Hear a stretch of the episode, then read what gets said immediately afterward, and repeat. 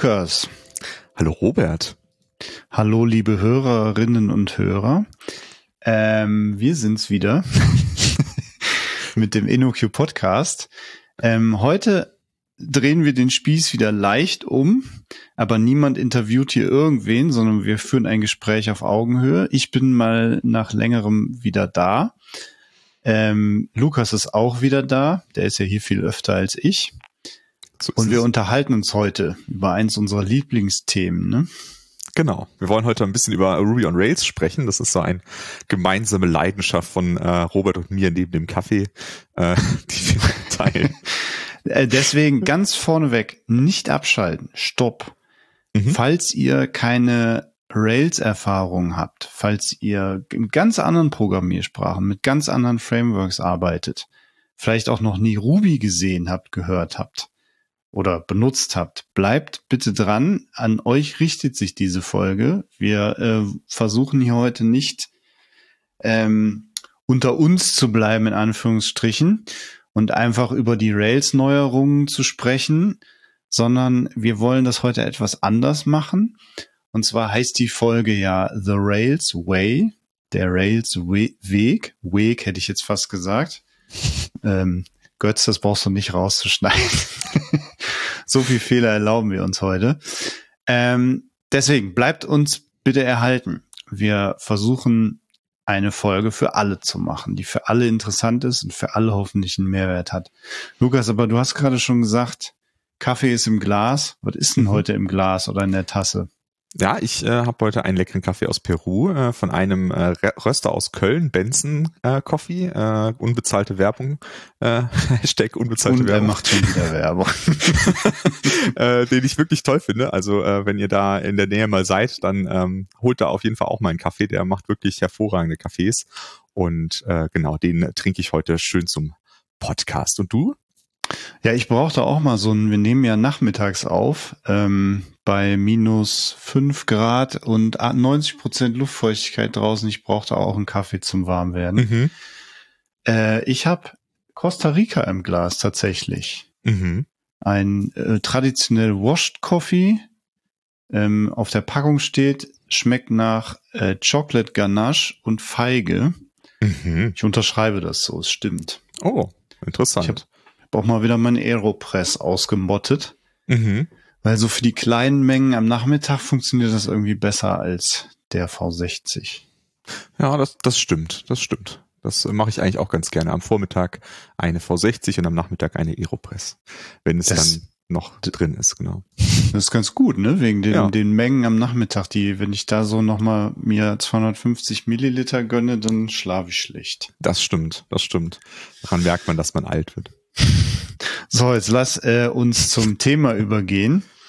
Genau. Ähm, ich ich habe gerade nochmal äh, auch über das nachgedacht, was du gesagt hast. Also mir ist eine Sache auch äh, wichtig und das ist auch, glaube ich, eine Sache, die ich vor allem äh, in meiner Zeit bei InnoQ auch gelernt habe. Und das ist, ähm, jedes Ökosystem äh, erfindet ja irgendwie die gleichen Dinge immer nochmal. Ne? Also es ist ähm, so, weiß ich nicht. Ähm, irgendwann kommt jeder, jede Programmiersprache drauf, wir brauchen jetzt einen Paketmanager. Ne? Und dann baut man halt einen Paketmanager. Und da ist es leider viel zu oft so, dass man zu wenig darauf guckt, was in den anderen Ökosystemen in dem Bereich vielleicht schon passiert ist und was man daraus mitnehmen kann. Man muss es ja nicht kopieren. Ne? Man muss ja nicht eins zu eins mhm. das Gleiche machen. Aber ich finde es gut, wenn man eine informierte Entscheidung darüber trifft, so was wurde schon probiert, was waren Vor- und Nachteile ähm, und dann eben darauf aufbaut und nicht einfach so tut, als hätte es das noch nie gegeben, als hätte noch nie jemand dieses Problem gelöst. Ähm, und das fand ich äh, bei Inokio auch immer äh, auf den Events so interessant, ne? einfach mit Leuten zu sprechen, die mit ganz anderen Technologien Tag für Tag arbeiten und einfach zu hören, was haben die für Probleme, was haben die für Lösungen und das auch einfach offen auch aufzunehmen und zu hören, so, ah, das ist auch eine gute Idee, das zu machen. Und das kann nicht so sein, dass man dann immer auf die gleiche Lösung kommt und dass man einfach sich einig ist, dass das die beste Lösung ist. Es gibt auch immer verschiedene Lösungen. Mhm. Aber ähm, ich fände wirklich schön, wenn wir es irgendwie in diesen, dass wir uns auch ein bisschen mehr als eine Community sehen. Also gerade jetzt irgendwie Leute, die Webanwendungen bauen. Ne? So, unsere Probleme sind sich doch relativ ähnlich. Ähm, und dann einfach zu schauen, was machen die anderen, was, wie wollen wir das lösen ähm, und an welchen Stellen wollen wir vielleicht auch mal einen ganz anderen Weg ausprobieren. Ne? Und hm. keine Ahnung, ich würde sagen, beim Paketmanager, da muss man jetzt nicht mehr so viele Experimente machen. Da haben wir schon ganz gut rausgefunden, was da gut funktioniert und was nicht. Aber in, in Web-Frameworks, da gibt's eben doch Bereiche, wo die Ideen weit auseinandergehen oder wo halt vielleicht auch der Fokus von verschiedenen Web-Frameworks auf verschiedenen Teilen von so einer Webanwendung liegt. Und das, das fände ich finde ich cool, ne, wenn man, wenn man da mehr Austausch hat. Und das ist auch so ein bisschen jetzt so das, was wir mit hier reinnehmen wollen. Ne? Also es geht jetzt mhm. nicht darum, irgendwie zu sagen, der, das, was Rails macht, ist die einzige Lösung und das ist äh, alles andere ist irgendwie Quatsch. Ähm, aber vielleicht auch nochmal Ideen mitzugeben und zu schauen, wie ist das denn in meinem Web-Framework? Gibt es da auch vielleicht Lösungen für? Vielleicht muss ich dafür noch eine Library installieren, um das zu bekommen. Mhm. Oder äh, vielleicht finde ich das auch doof. Ne? So, da hören wir auch gerne von euch. Ne? Wenn ihr sagt, so, hey, das und das ist einfach eine furchtbare Lösung und in dem Framework, in dem ich am liebsten arbeite, da ist das irgendwie anders gelöst, das hören wir gerne. Ne? Also schreibt uns da auch gerne eine Mail zu, wenn ihr da was auf dem Herzen habt. Genau, schreibt uns unbedingt eine Mail an podcast.innoq.com. Wir hören sehr gerne von euch. Wir tun das leider viel zu selten, weil wir viel mehr auffordern müssen. Wir tun das jetzt auch, weil wir wollen wirklich wissen von euch, da melden wir uns im Laufe der Sendung nochmal zu. Habt ihr von Rails was gelernt? Oder habt ihr euch zumindest inspirieren lassen? Oder wisst ihr von Dingen, wo ihr sagt, das kann doch nicht so sein, das, das kann nicht wahr sein, so macht man das nicht? Mhm. Schreibt's uns, wir freuen uns von euch zu hören. So, aber wir haben einen Aufhänger, warum wir, wir hätten uns ja heute auch um ein anderes Framework drehen können. Ähm, aber wir wählen Rails aus einem gewissen Anlass. Das schicken wir als kleinen Disclaimer nochmal hier, bevor wir richtig einsteigen, vorne raus. Der Lukas ist Autor, Co-Autor eines Buchs, das nennt sich The Rails Way und ist jetzt The Rails 7 Way, Entschuldigung, und ist jetzt gerade final, in der Finalversion erschienen auf LeanPub, richtig? So ist es, genau. Das heißt, du hast ein Rails-Buch geschrieben, das heißt, du, du wirst auch ein paar Dinge über die Framework interner wissen. Mhm. Deswegen ist es gut, dass du hier sitzt. Aber du schreibst da auch schon mit deinen Co-Autoren, die sind, vielleicht magst du die nochmal nennen. Genau, also die, das Buch ähm, ist ursprünglich ähm, in der, in der ersten Edition von Obi Fernandez äh, geschrieben worden und äh, seit dem Rails äh, Six Way äh, haben wir ist das Team vergrößert worden. Das, äh, da sind der Tom Henrik Adland und ich dazugekommen als weitere Autoren. Und jetzt sind wir zu dritt und arbeiten zu dritt an dem Buch. Okay, das Buch ist aber jetzt final fertig, ne? Genau. Und genau. vielleicht also, gibt's natürlich noch iterative Updates. Ne? Absolut, genau. Also es ist jetzt ähm, inhaltlich vollständig. Ähm, wenn jetzt irgendjemand einen Fehler findet äh, oder so, dann werden wir den natürlich korrigieren. Das ist ja auch der große Vorteil bei LeanPub, dass das halt möglich ist. Da muss man nicht jetzt irgendwie, äh, weiß ich nicht, auf eine Webseite schreiben, auf der Seite war ein Fehler. Äh, also wenn ihr das Buch lest und ihr seht irgendwas, was nicht äh, stimmen kann, sagt gerne Bescheid. Ja, dann äh, korrigieren wir das auch gerne. Ähm, aber es ist jetzt erstmal inhaltlich nicht vollständig. Ähm, es folgt jetzt noch äh, ein Vorwort. Da äh, haben wir eine tolle Person gefunden, die das für uns schreibt. Das ist aber noch eine Überraschung. Und äh, das kommt noch dazu, aber sonst ist es vollständig. Okay, super. Und weil Lukas und ich nur von zwei Dingen leben können, nämlich Kaffee und euer Feedback, schreibt uns bitte. Ähm, denn wir verlosen unter allen Leuten, die uns Feedback zu dieser Folge geben, Fragen schicken, Anmerkungen oder Erfahrungsberichte. Haut einfach eine Mail raus, verlosen wir fünf Exemplare dieses Buchs. Ne? Genau. So, jetzt steigen wir ein. Weil wir beide, wie gesagt, nicht wirklich objektiv sind. Lukas Du machst auch schon viele, viele Jahre lang Rails und Ruby. Mhm. Ich auch. Ich bin damals in Version 2 eingestiegen. Bist du schon früher dabei gewesen oder auch erst seit? Ähm, genau, ich bin mit Rails 1.0 eingestiegen. Genau. Wow. Mhm. Ähm, deswegen sind wir beiden nicht so ganz objektiv. Mhm. Äh, deswegen haben wir eine kleine Umfrage gemacht bei uns bei InnoQ. Und zwar haben wir einen Dev-Channel in unserem Slack. Da kann man über Entwicklungsthemen diskutieren. Äh, da habe ich einfach mal gefragt, liebe Kollegis, ähm, die ihr vielleicht kein Ruby und kein Rails macht, was sagt euch der Begriff The Rails Way? Was verbindet ihr damit? was denkt ihr, hat Rails mit dem Ökosystem gemacht und vielleicht auch mit dem Ökosystem weit über das Ruby-Ökosystem hinaus? Hat es vielleicht andere Sprachen und Frameworks positiv befruchtet? Oder hat es Dinge negativ geprägt? Was verbindet ihr mit diesem Begriff The Rails Way? Und da haben ganz schön viele Kollegis mir Antworten geschickt im Thread. Mhm. Ähm, die hast du auch gesehen, ne? Und da greifen genau. wir uns einfach mal ein paar raus, ne? Zum Einstieg, würde ich sagen. Genau. Ähm, ganz oft wurde genannt, dass Rails ähm, das Prinzip Convention over Configuration geprägt hat. Was sagst du dazu? Stimmt das?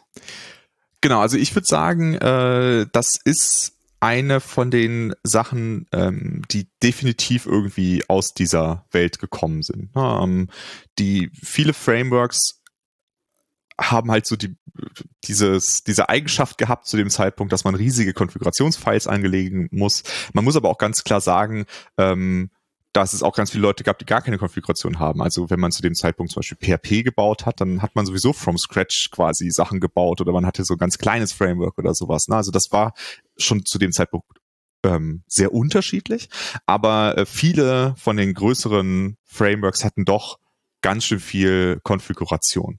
Und die Besonderheit ähm, war, dass Rails eben dieses Paradigma hatte von Convention over Configuration. Das heißt also, jedes Konfigurationsparameter hat erstmal einen Default Value. Ne, das heißt, du musst nicht erst einen wählen, sondern wenn du keinen wählst, dann hat es erstmal ein Default Value.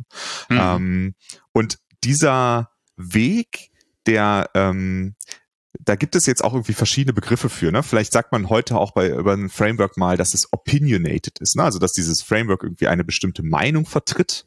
Ähm, und das war auch bei Rails so. Ne? Also Rails ist auch ein, ein opinionated Framework, das bestimmte Sachen auf eine bestimmte Art und Weise ähm, gelöst hat. Ne? Also der, der Erfinder von Ruby on Rails, David Heinemeier Henson, hat eben seine Präferenzen irgendwie in dieses Framework eingebacken. Ja, und gerade so ganz am Anfang war es so, dass man manche Sachen davon auch gar nicht ändern konnte. Ne, da war das einfach festgelegt und wenn du das nicht mochtest, hattest du halt Pech gehabt. Ähm, das hat sich über die Zeit geändert. Also gerade dann später bei Rails 3 ähm, sind sehr viele Sachen austauschbar geworden, wo man dann eben sagen konnte, das Testframework, was da drin ist, das mag ich nicht, ich möchte lieber ein anderes. Oder äh, die Templating-Sprache mag ich nicht, ich möchte lieber eine andere. Solche Sachen. Aber das war mhm. eben am Anfang wesentlich eingeschränkter. Und das hat eben dazu geführt, ähm, zum einen, dass der, der Autor sich ähm, äh, ja, hat irgendwann einen Blogpost geschrieben, ich weiß nicht mehr, wann es war. Äh, Rails ist Omakase, dass ähm, Rails eben ein Menü ist, was der Koch und der Koch ist er selbst, äh, einem äh, serviert und wenn man es nicht mag, hat man Pech gehabt, dann muss man in ein anderes Restaurant gehen. Ähm, und interessant dabei ist, und da kommen wir auch ein bisschen so auf die Historie von diesem Buch, ähm, dass es starke Stimmen in der Community gab, die an bestimmten Stellen gesagt haben, nee, das, was du am besten findest, finden wir nicht am besten. Na, da, das ist nicht die perfekte Lösung. Und ähm, da muss man irgendwie ein bisschen hervorheben, gerade die beiden Firmen Thoughtbot und HashRocket, das sind zwei US-amerikanische ähm, ja, Consultancy-Firmen, die sich am Anfang nur Rails gemacht haben, äh, mittlerweile glaube ich auch andere Sachen machen, aber ist auch egal. Ähm, und die haben eben gerade, was das Test-Framework angeht, hatten die eine andere Meinung. Was äh, die, die Templating-Sprache angeht, hatten die eine andere Meinung. Und mit der Möglichkeit, das halt auszutauschen, hat sich da eben die Möglichkeit ergeben, tatsächlich von diesem Weg abzuweichen. Und das ist auch das, was, weswegen der Rails Way als Begriff auch irgendwie ein interessanter Art und Weise ist, weil Obi Fernandes eben zu diesem Camp gehört. Also er war der Gründer von HashRocket äh, mhm. und ähm, hat eben gesagt, äh, in diesem Buch schreibe ich nicht einfach hin, wie das in Rails ist, sondern wie ich denke, wie es in Rails sein sollte. Das ist natürlich zum großen Teil so, wie es in Rails auch ist, weil es ist jetzt natürlich nicht vollständig anders. Aber mhm. es gibt eben doch signifikante Teile, wo es eben voneinander abweicht. Und das ist auch bis heute so. Also auch im, in der heutigen Version von diesem Buch steht halt drin, in dem Framework gibt es das und das, aber wir empfehlen stattdessen bitte das zu benutzen. Ja, das, mhm. ähm, und darum ähm, kann man das so ein bisschen abgrenzen zwischen irgendwie diesem Omakase, also diesem DHH-Weg, etwas zu tun und dem Railsway, der halt eben so der Stil ist, der äh, vor allem halt von äh, HashRocket und Thoughtbot geprägt wurde, aber halt auch von vielen anderen so äh, verfolgt wird. Und ähm, genau, da sind eben dann auch Empfehlungen drin für Libraries, die man eben benutzen sollte über das hinweg, was eben in Rails dabei ist, äh, was eben bei vielen anderen Rails-Büchern nicht so ist. Die halten sich einfach strikt an das, was halt im Framework drin ist und nehmen das einfach an. Ne? Und da sind wir eben gehen da einen anderen Weg. Und das, diese Tradition haben, verfolgen wir einfach weiter. Hm. Ja, Rails ist ja mittlerweile auch so umfangreich geworden. Ja. Ähm, das liefert ja auch Antworten, für die es früher keine Antworten hatte. Mhm. Und du hast vollkommen recht. DHH ist ein very opinionated guy, kann man glaube ich sagen. ja, definitiv, ja. Und es hat dem Framework, glaube ich, auch viele, viele Jahre sehr gut getan, dass da so eine Art wohlwollender Diktator mhm. äh, agiert. Ähm, bis zu einer gewissen Grenze ist, glaube ich, sowas gut, weil gerade so völlig dezentral organisierte Open Source Projekte leiden ja oftmals auch so ein bisschen unter einem Mangel an Leadership oder Decision Makership oder wie man das nennen will. Ne? Mhm. Ähm, wie der Diktator da dann agiert, das, es variiert, glaube ich, über die Diktatorensippe hinweg. Ja. da gibt es einige, die entscheiden sofort und schnell und dann ist das Thema tabu, aber sie treffen keine informierten Entscheidungen. Sie kennen wahrscheinlich nicht die Optionen, über die sie entscheiden sollten. Hm. Und dann gibt's die andere, das andere Ende der Skala, dass sehr informierte Entscheidungen vielleicht nicht so schnell getroffen werden. Ja. Aber um zurück zu meinem Punkt zu kommen, ähm, wir hatten neulich unter Kollegen eine interessante Diskussion. Da hatte jemand gefragt, was nutze ich denn, heutzutage in Rails, wenn ich asynchrone Jobs laufen lassen will. Mhm. Und ich dachte immer bis heute, okay, Rails hat mittlerweile ein Backend dafür, schon seit ein paar Jahren. Active Job nennt sich das. Aber das beantwortet diese Frage nur bis zu einer gewissen Grenze und sagt dann, da musst du jetzt hier ans Backend was dran stecken. Mhm. Wir liefern den Stecker mit, der sieht immer so aus ne? also ein ISO-zertifizierter Stecker quasi. Aber wir, die eigentliche Antwort, nämlich die Library, die das asynchrone Processing macht, der eigentliche Worker, den mhm. müsst ihr dran stöpseln, da kümmern wir uns nicht drum. Ja. Und das war irgendwie schon neu, weil mhm. da war so ein definiertes Ende von Rails da, aber gleichzeitig auch mit einem definierten Stecker, was die Erweiterbarkeit leicht macht. Und da fand ich deine, ich, ich sage ja immer, ich schlage in deinem Buch nach, dabei frage ich dich einfach nur. ähm, und da war mir die Option neu, die dann in dieser Diskussion mit dem Kollegen rauskam, äh, dass ich dachte immer, man nimmt Sidekick bis zum, bis zum Verderben. Aber das bringt natürlich auch einige Sachen mit. Ich brauche wieder eine Redis, ne, der diese, diese Jobs persistiert werden von Sidekick. Ähm, das ist natürlich schon eine, eine gewisse große Abhängigkeit. Ne? Dann muss ich das wieder installieren. Der typische Rails-Stack sieht heute aber so aus, dass ich einen Rails-Prozess habe mit wahrscheinlich mehreren Threads und einer Postgres-Datenbank. Und da hast du mir gesagt, aber schau doch mal, es gibt mittlerweile einen ähm, Worker, den du auch an Active Job stecken kannst, der einfach die Jobs in der Postgres persistiert durch irgendeine Postgres-Eigenheit, die nicht blockiert. Mhm. Ne, wie, ja. wie hieß das nochmal? Genau, also du, du sprichst jetzt über Good Job. Ähm, mhm. Ich äh, würde kurz noch mal einen Schritt zurückgehen, damit wir nicht die Leute verlieren, die jetzt noch keine Rails-Erfahrung haben. Also äh, Robert hat ja gerade schon gesagt, Active Job, ja, das müsst ihr euch einfach vorstellen. Das ist einfach eine bestimmte äh, ein Interface quasi, das eine Klasse zur Verfügung steht. Das ist der Job, ja, und der hat halt quasi eine Methode, die sagt, führ bitte diesen Job aus. Aber wer den ausführt, zu welchem Zeitpunkt, das bestimmt dieses Ding eben nicht. Der große Vorteil, ähm, würde ich jetzt gerne noch, noch drauf eingehen, daran überhaupt so ein Interface zu haben, was sehr, sehr klein ist und sehr, sehr schmal, also man kann da auch verschiedenste Backends hinterhängen, ist eben, dass ihr beispielsweise eine Bibliothek installieren könnt. Und die Bibliothek die weiß halt, dass ihr Rails benutzt, die weiß aber nicht, welchen, welches Job-Backend ihr benutzt. Das ist dem völlig egal, aber es kann eben sagen, ich möchte bitte diesen Job jetzt im Hintergrund ausführen. Ja, also wenn ihr jetzt eine Authentifizierungslibrary habt und die will halt irgendwie im Hintergrund eine Mail rausschicken, dann kann die das halt machen. Ja, und ohne dass, äh, dass jetzt irgendwie Probleme da sind, wie, ja, und wie schickt man eine Mail raus? Ja, das, das muss es gar nicht wissen. Es muss einfach sich nur an diesen sehr einfachen Kontrakt halten, wie man überhaupt so einen Job ähm, definiert. Und in Rails ähm, war es so, dass ähm, also in vielen Frameworks benutzt man ja irgendwie so eine, oder in vielen Ökosystemen würde ich jetzt mal sagen, benutzt man irgendwie eine spezifische Software wie jetzt eine RabbitMQ, also so ein Message Broker oder sowas, um so mhm. Hintergrundjobs abzubilden.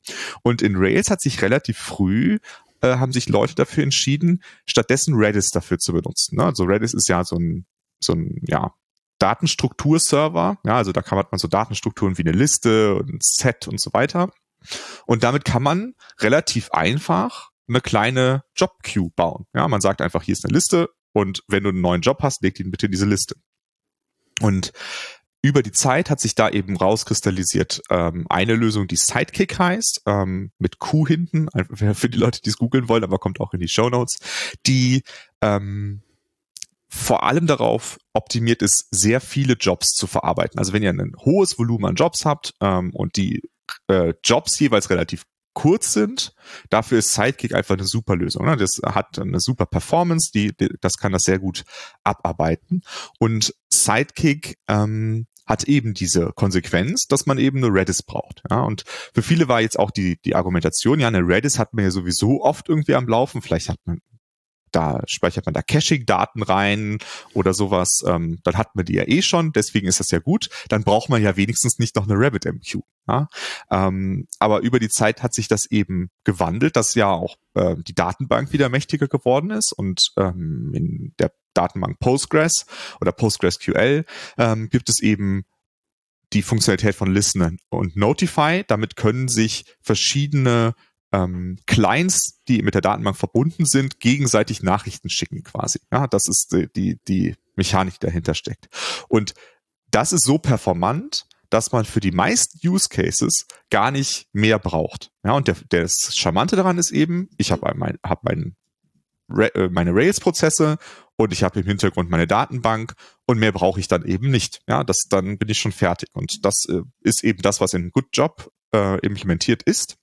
Ähm, und das, äh, ja, empfehle ich als Einstieg, wenn man jetzt einfach erstmal loslegt mit seiner äh, Rails-Anwendung und man hat jetzt nicht irgendwie unfassbare Mengen von, äh, von Jobs, die man da abarbeitet, sondern man schickt irgendwie, weiß ich nicht, selbst ein paar Mal die Minute irgendwie Mails raus dann braucht man dafür nicht unbedingt eine Sidekick. Ja, dann kann man auch sowas wie GoodJob benutzen und ähm, deswegen ja, haben wir das auch im Buch so empfohlen, äh, dass man mit GoodJob anfängt und nur wenn man diese Probleme hat, äh, dass man dann in Sidekick äh, einsteigt. Und bei Sidekick ist es eben auch so, das sollte man noch erwähnen, dass das eine Open Source Library ist, genauso wie GoodJob, ähm, aber das ist eben ein Open Core Modell. Das heißt also, bei Sidekick gibt es auch eine kommerzielles Offering, das man darüber hinaus äh, ähm, bezahlen muss, in einem Abo-Modell quasi. Und bestimmte Sachen, die ich als ja hm, wichtig sehen würde, sind leider erst in der bezahlten Version drin, die aber bei GoodJob quasi einfach schon im Open Source mit dabei ist, weil da gibt es gar keine kommerzielle Version von. Ne? Das heißt also, auch aus diesem Kostengrund ist es vielleicht auch eine attraktive Möglichkeit, ähm, da einfach ein bisschen was zu sparen äh, weil man es einfach nicht braucht. Ne? Wenn man es braucht, hm. ist meiner Meinung nach auch immer noch gut investiertes Geld in Sidekick zu investieren, aber ähm, muss jetzt nicht an Tag eins sein, wenn man vielleicht noch gar nicht weiß, ob das, was man da baut, äh, überhaupt ähm, ja, Geld abwerfen wird. Ja. Okay. Ich bin direkt natürlich voll abgedriftet und äh, danke, dass du das jetzt nochmal für alle Hörerinnen und Hörer ausdekliniert hast, ne, worüber wir hier reden. Aber lass uns doch wirklich mal versuchen, ich reiß mich jetzt zusammen, dabei zu bleiben, was ist denn der Railsway? Was sind, also wir gucken uns noch ein paar äh, Punkte der Kollegis an, die die uns genannt hatten, was für die der Railsway ist, was die so mitgenommen haben, obwohl sie nie Rails gemacht haben. Mhm. Ähm, und ganz am Anfang hatten wir ja Convention over Configuration. Du hast mhm. das ja auch erklärt, was das bedeutet. Meine Frage ist jetzt, wenn ich jetzt in ein Java-Projekt gehe, oder in ein Python-Projekt? Oder was macht man denn heute so noch? Ähm, ist das immer noch so, dass ich, dass das Team am Anfang entscheidet, unsere Modelle legen wir jetzt in dem Ordner ab, wir benennen die so, oder unsere Controller, wenn ich denn das MVC-Pattern befolge und unsere Views legen wir da ab. Werden diese Entscheidungen immer noch getroffen in den Mainstream-Frameworks oder sind wir da mittlerweile ein bisschen weiter? Ja, also ähm, Praxiserfahrung, also Projekterfahrung mit äh, Frameworks habe ich äh, oder auch äh, oder Libraries, das ist ja dann schon wieder so eine Unterscheidung, die man da irgendwie trifft, habe ich halt mit äh, Ruby on Rails, äh, mit Go und mit Node.js. Ähm, mhm. Und äh, da bei Node Go ist ein Node, schönes Beispiel. Genau. Ne? Und äh, Go und Node haben beide so hauptsächlich eigentlich lehnen die eher sowas wie Rails ab. Ne? Also das sehen die mhm. eher als eine schlechte Idee, sondern die wollen eher Libraries haben, die man sich dann selbst zusammensteckt. Ne? Also ähm, ich glaube, das bekannteste Beispiel dafür ist jetzt irgendwie Express. Ja, das ist irgendwie so, dass die ja, das Framework in Anführungsstrichen, was man in Node immer noch am häufigsten trifft. Also ich glaube auch bei den letzten Umfragen ist es immer noch das, das häufigste Framework. Ähm, und das hat eben einen viel kleineren Funktionsumfang, als das jetzt ein äh, Django, ein Spring Boot oder ein Rails hat. Ja, das hm. ist einfach viel weniger. Und im Kern ist das vor allem, würde ich sagen, eine Routing Library. Ja, also eine Möglichkeit zu sagen, wenn diese Route aufgerufen wird, bitte rufe diesen Code aus. Da ja. ist aber jetzt nicht sowas dabei wie Active Job, das irgendwie abstrahiert, wie man einen Job im Hintergrund äh, abschickt. Das, mhm. das ist überhaupt nicht vorgesehen. Und ich glaube, das ist einfach zwei grundlegend unterschiedliche Philosophien. Ne? Dieses, dieser Library Approach und dieser Framework Approach, die sind, da kann man nicht einen Mittelweg irgendwie so richtig finden. Ne? Entweder mhm. man findet, geht den einen Weg oder den anderen. Und beide haben ihre Vor- und Nachteile. Ne? Wenn man ähm, diesen Framework-Weg findet, äh, äh, folgt, dann hat man immer eine bestimmte Einschränkung. Bestimmte Dinge muss man so tun, wie das Framework das möchte, sonst wird es einfach nicht funktionieren. Dann geht einfach was kaputt. Ja? Das heißt, wenn man sehr viele eigene Vorstellungen hat, wie das zu funktionieren hat, dann wird man damit vielleicht nicht glücklich, ne? weil das vielleicht nicht zu dem passt, was man sich da wünscht. Ähm, auf der anderen Seite kenne ich das aus wirklich jedem von diesen Load- und Go-Projekten, dass man dann erstmal eine Phase hat, in der man entscheidet und debattiert, welche einzelnen Teile man da zusammensteckt. Um jetzt einfach mal schnell zu starten, ist das jetzt nicht der beste Weg. Ähm, und es ist auch nicht unbedingt so, ähm, dass dass dabei jetzt natürlich die perfekte Lösung rauskommt, ne? weil viele von diesen Entscheidungen, die jetzt äh, in einem großen Framework drin sind, und damit meine ich jetzt wirklich nicht Rails allein, sondern auch andere, da sind ja schon viel mehr Diskussionen reingeflossen, die bis zu diesem Punkt geführt haben, den Weg, dies, diesen Weg zu verfolgen ne? oder diese Lösung zu nehmen. Und wenn man das eben in so einer Ad-Hoc-Diskussion in seinem Projekt irgendwie macht, dann hat man das vielleicht dann noch nicht alles äh, beachtet. Und das äh, ist eben ein Trade-off, bei dem man sich für den einen oder den anderen Weg entscheidet. Ähm, hm. Aber ich muss auch sagen, also zu, äh, von den von diesen umfangreichen Frameworks habe ich Praxiserfahrung nur mit Rails, ähm, aber ich vermute, dass das ähnlich äh, gilt für auch die anderen Frameworks, ähm, dass man an den Stellen, wo man jetzt wirklich eine andere Meinung hat, dann tatsächlich es umkonfigurieren kann. Ne? Also äh, bestimmte Sachen sind einfach quasi so, ja, die wirst du nicht ändern können. Ja, also zum Beispiel in Rails äh, gibt es einen Autoloader. Ja, das ist ein ein Ding, was dafür sorgt, dass du nirgendwo Import-Statements in deinem ganzen Code hast. Oder Require-Statements würde man jetzt das in Ruby nennen, aber in den meisten Programmen sperren Import-Statements. Wenn man in ein Rails-Projekt reinkommt, dann gibt es die einfach nicht. Ja, also jede Datei, da fängt, die fängt einfach mit Class quasi an. Und das kannst du nicht ausbauen. Ne? Also wenn du das nicht magst, dann ist, glaube ich, Pech. Ne? Aber ja. wenn du jetzt irgendwie den Datenbank, die Datenbanklösung nicht magst, dann kannst du die austauschen. Aber da muss man auch ganz klar sagen, bei Rails kommt man da ähm, also gibt es Sachen, wo ich das nicht empfehlen würde. Ne? Also beispielsweise Rails zu verwenden, ohne Active Records zu verwenden, das kann ich nicht empfehlen, ne? weil äh, das an so vielen Stellen einfach ähm, miteinander vernetzt ist, dass man sich damit keinen Gefallen tut. Das heißt also, wenn man sich für Rails entscheidet, dann sollte man sich auch für Active Record schon entschieden haben und damit auch für eine relationale Datenbank, weil dann sonst passt es halt einfach nicht so gut. Aber wenn, wenn man denn sind, eine braucht. Genau, hm? klar. Ne, also vielleicht braucht man auch keine und äh, liest einfach aus dem Filesystem. Da gab es auch mal ein CMS, was das getan hat, habe ich gehört. ähm, Äh, aber ähm, so im, im Kern, glaube ich, sollte man damit einverstanden sein. Aber es ist nicht so, dass man jetzt bis, bis ins allerletzte mit allen Entscheidungen einverstanden sein muss, weil mhm. man sie dann doch überschreiben kann. Also ja, ich würde das ein bisschen relativieren, aber grundsätzlich geht man schon dieses, diesen Trade-off ein. Hm. Also meine persönliche Meinung ist ja, meine persönliche Meinung immer dieser blöde Disclaimer. Ich kann es ja. ja einfach sagen. Ich finde, Convention over Configuration vereint ja so viel, ne? Von diesem Autoloading, das muss ja auch erstmal erfunden und fehlerfrei entwickelt werden. Und da hat's in Rails ja über viele Jahre auch echt geknarzt, ne? Viele ja. Seiteneffekte, vieles, was man nicht nachvollziehen konnte, weil das nur um keine Require-Statements zu haben, ist schon ganzer Ball Magie am Rollen im Hintergrund. Ja. Ne? Ja. Das, da bin ich auch nicht einfach, dass ich sage, ja, sollte jedes Framework so machen, mhm. sollte jedes Projekt so machen, das ist immer die geilste Variante. Nee, würde ich nicht sagen. Aber ich will doch, wenn ich in ein neues Projekt komme oder für einen Kunden mit einem, da findet, finden sich ja auch meistens neue Teams zusammen. Da gibt's so viel, die gibt sich kennenzulernen, ähm, Teamrituale zu schaffen. Ne? Wann treffen wir uns? Äh, Architekturentscheidungen zu dokumentieren. Da will ich doch nicht noch den Sauerstoff veratmen als Team und darüber diskutieren, wo legen wir die Templates ab, wo legen wir die Models ab, verwenden wir Camel Case Files mhm. oder äh, Underscored Files.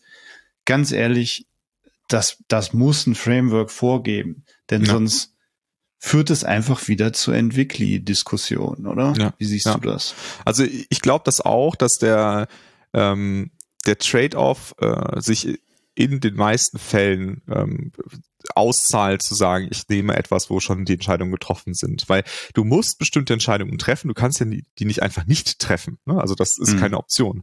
Und äh, dann äh, sollte man halt, wenn man ein Framework gefunden hat, wo die meisten der Entscheidungen zu dem passen, was wir gut finden, dann sollten wir damit auch zufrieden sein und nicht dann sagen, hey, aber mhm. an der Stelle, deswegen können wir das nicht machen und deswegen fangen wir vom from scratch, machen wir alles quasi.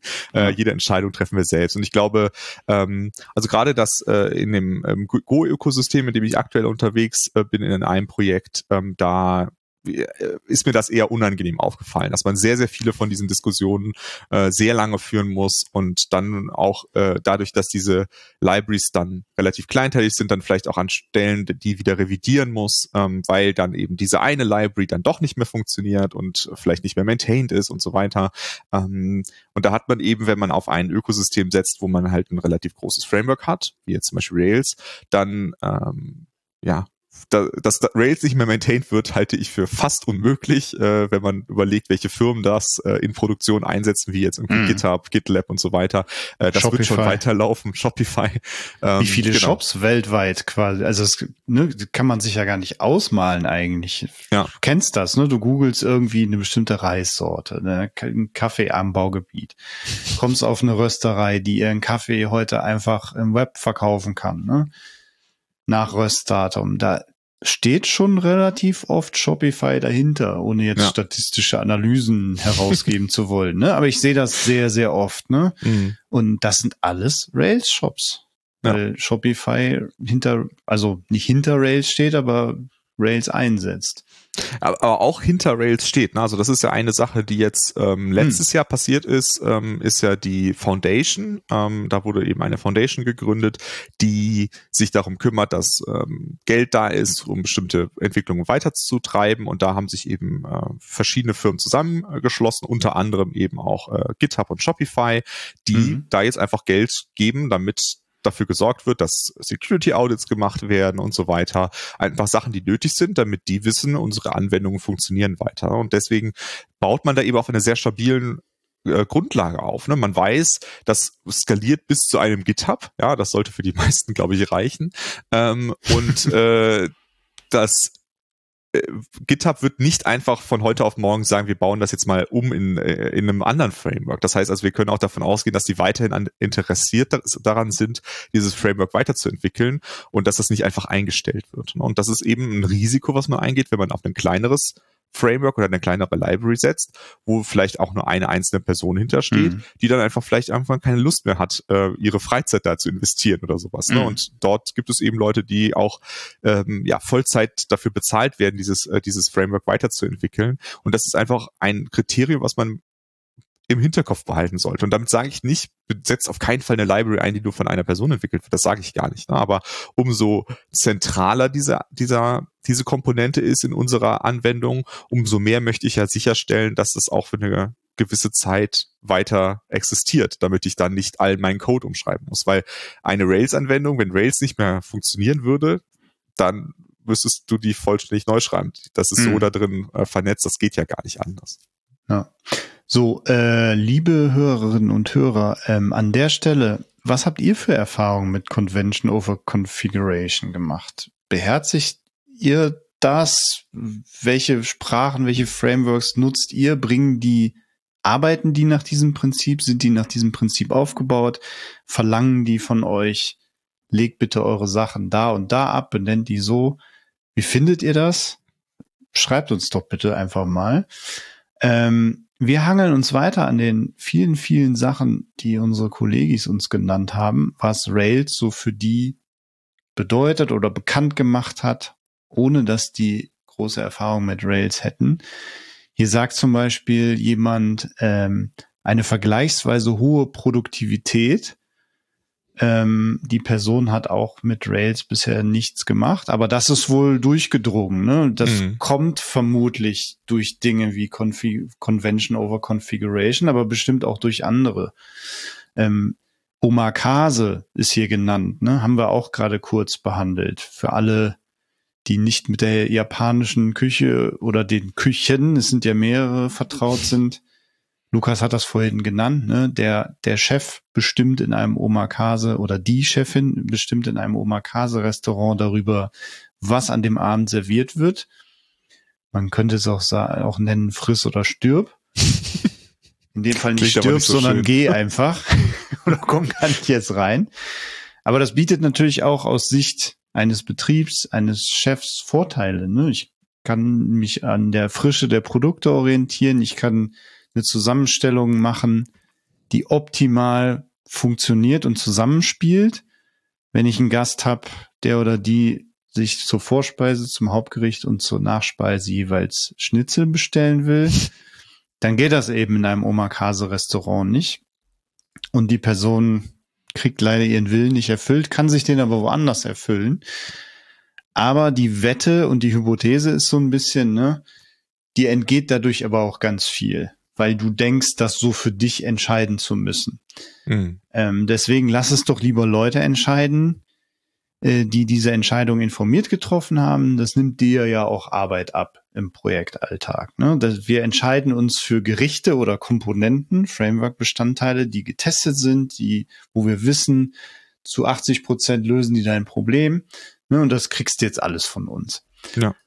Ähm, Aber ich glaube, was da auch zusammenspielt, also neben dieser bestimmte Entscheidung wurden getroffen, ist eben, dass das Ökosystem an an ähm, Libraries, die man zu Rails sich dazu nehmen kann, wirklich umfangreich ist. Ne? Also ähm, bevor in Rails das eingebaut war, dass man File-Uploads vernünftig löst, und das bedeutet zum Beispiel diese Uploads entgegennehmen, sie auf äh, S3-kompatiblem Storage ablegen, vielleicht sogar noch anzubieten, dass Bilder resized werden oder was auch immer.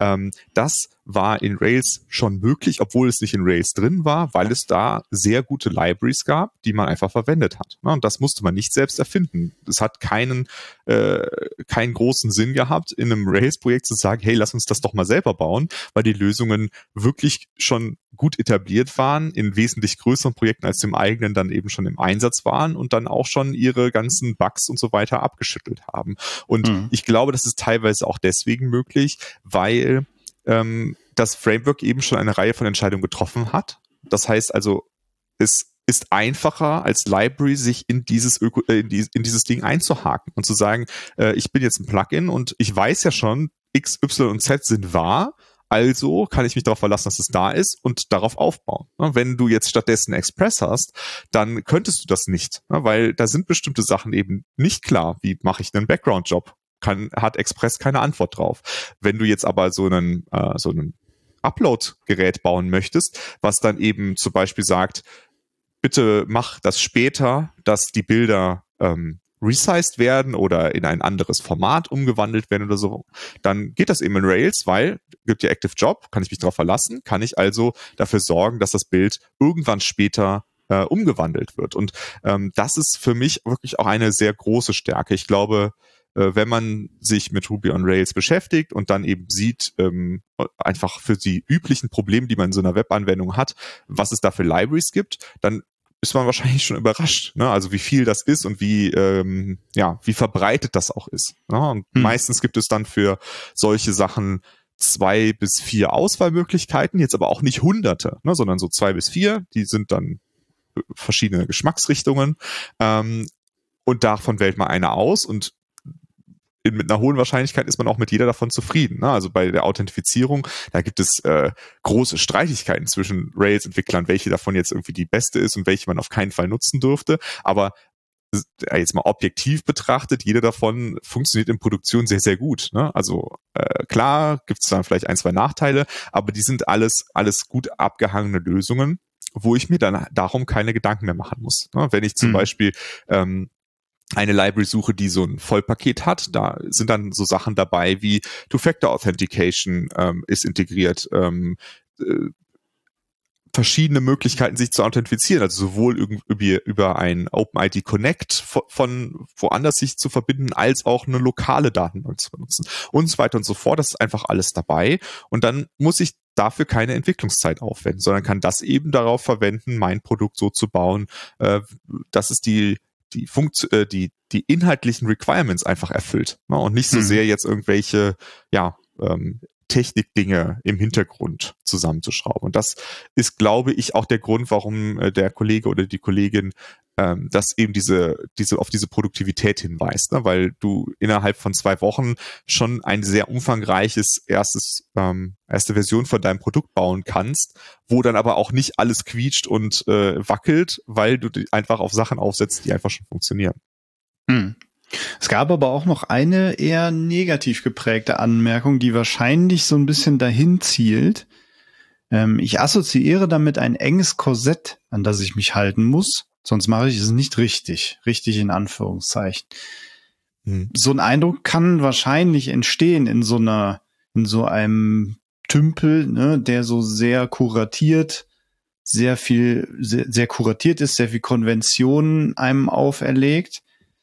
Wahrscheinlich entsteht diese Wahrnehmung aber auch aus früheren Rails-Zeiten, wo das einfach noch nicht so viel Stecker nach außen angeboten hat, ne, mhm. ne, wo ich Heute kann ich mir sehr viel einfacher meine, mein Backend aussuchen, mit dem ich XY laufen lassen will. Das ja. hast du ja gerade schon gesagt. Ja.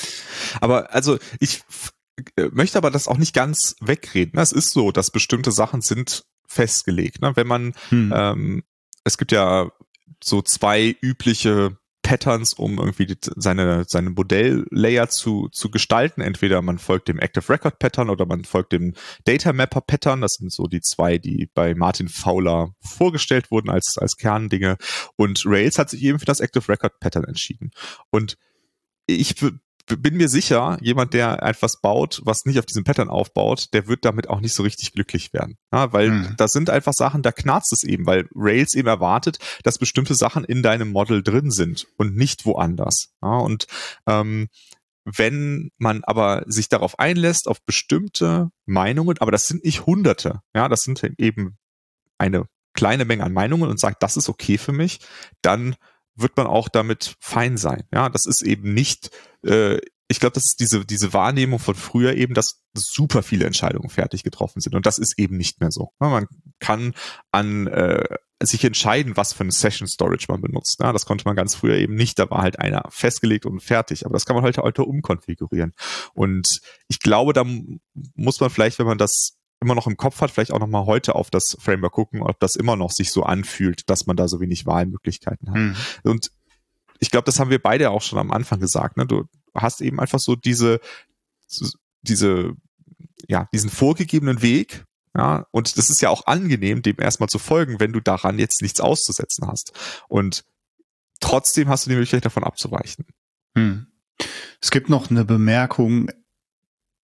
Ich verbinde mit dem Railsway, dass Rails so der Wegbereiter von TDD und BDD war. Test-Driven Development und Behavior-Driven Development. Ähm, damit meint die Person vermutlich genau das, was sie sagt, ne? eben, dass Rails auch da eine Entscheidung getroffen hat.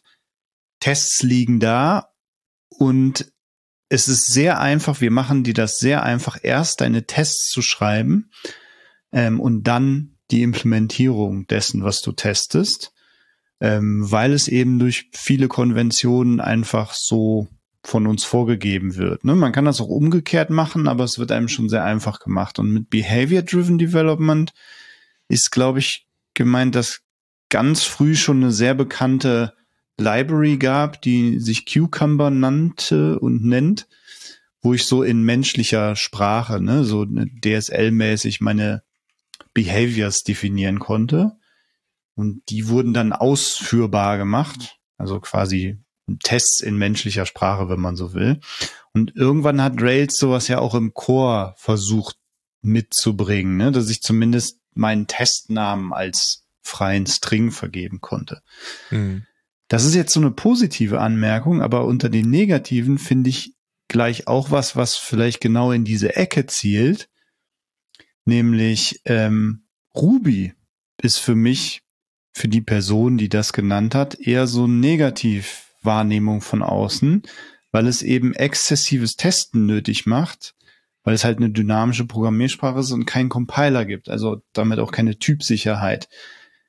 Was denkst denn du? Ähm, ist dieses ganze Geteste einfach nötig, weil ich hm. eben keine Typsicherheit habe, weil Ruby so ist, wie es ist?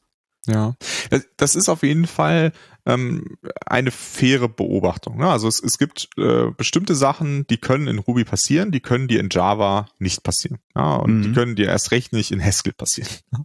ähm, äh, zu dem, äh, ich möchte ganz kurz mal auf das Thema TDD, BDD eingehen. Also in, in Rails ist es eben so, da ist einfach das Test-Framework mit eingebaut. Ja, also ich muss nichts installieren, sondern ich kann loslegen und dann kann ich meine Tests schreiben. Und wenn ich irgendwie einen Controller anlege, dann legt er automatisch den Test dafür an. Und da ist auch Testing-Unterstützung mit eingebaut, das eben dafür sorgt, dass ich sagen kann, hey, render doch mal diesen Controller und ich möchte jetzt wissen, ob der Satz so und so da drin steht. Ja, da, solche Sachen sind da einfach mit eingebaut und das macht es sehr angenehm. Ähm, genau, da gibt es dann eben auch noch Diskussionen in der ähm, Community. Äh, gibt es eben zwei beliebte Frameworks. Das eine ist eben Minitest. Ähm, das ist äh, ja, äh, ja im Core von Ruby mit eingebaut und RSpec ähm, als Alternative dazu.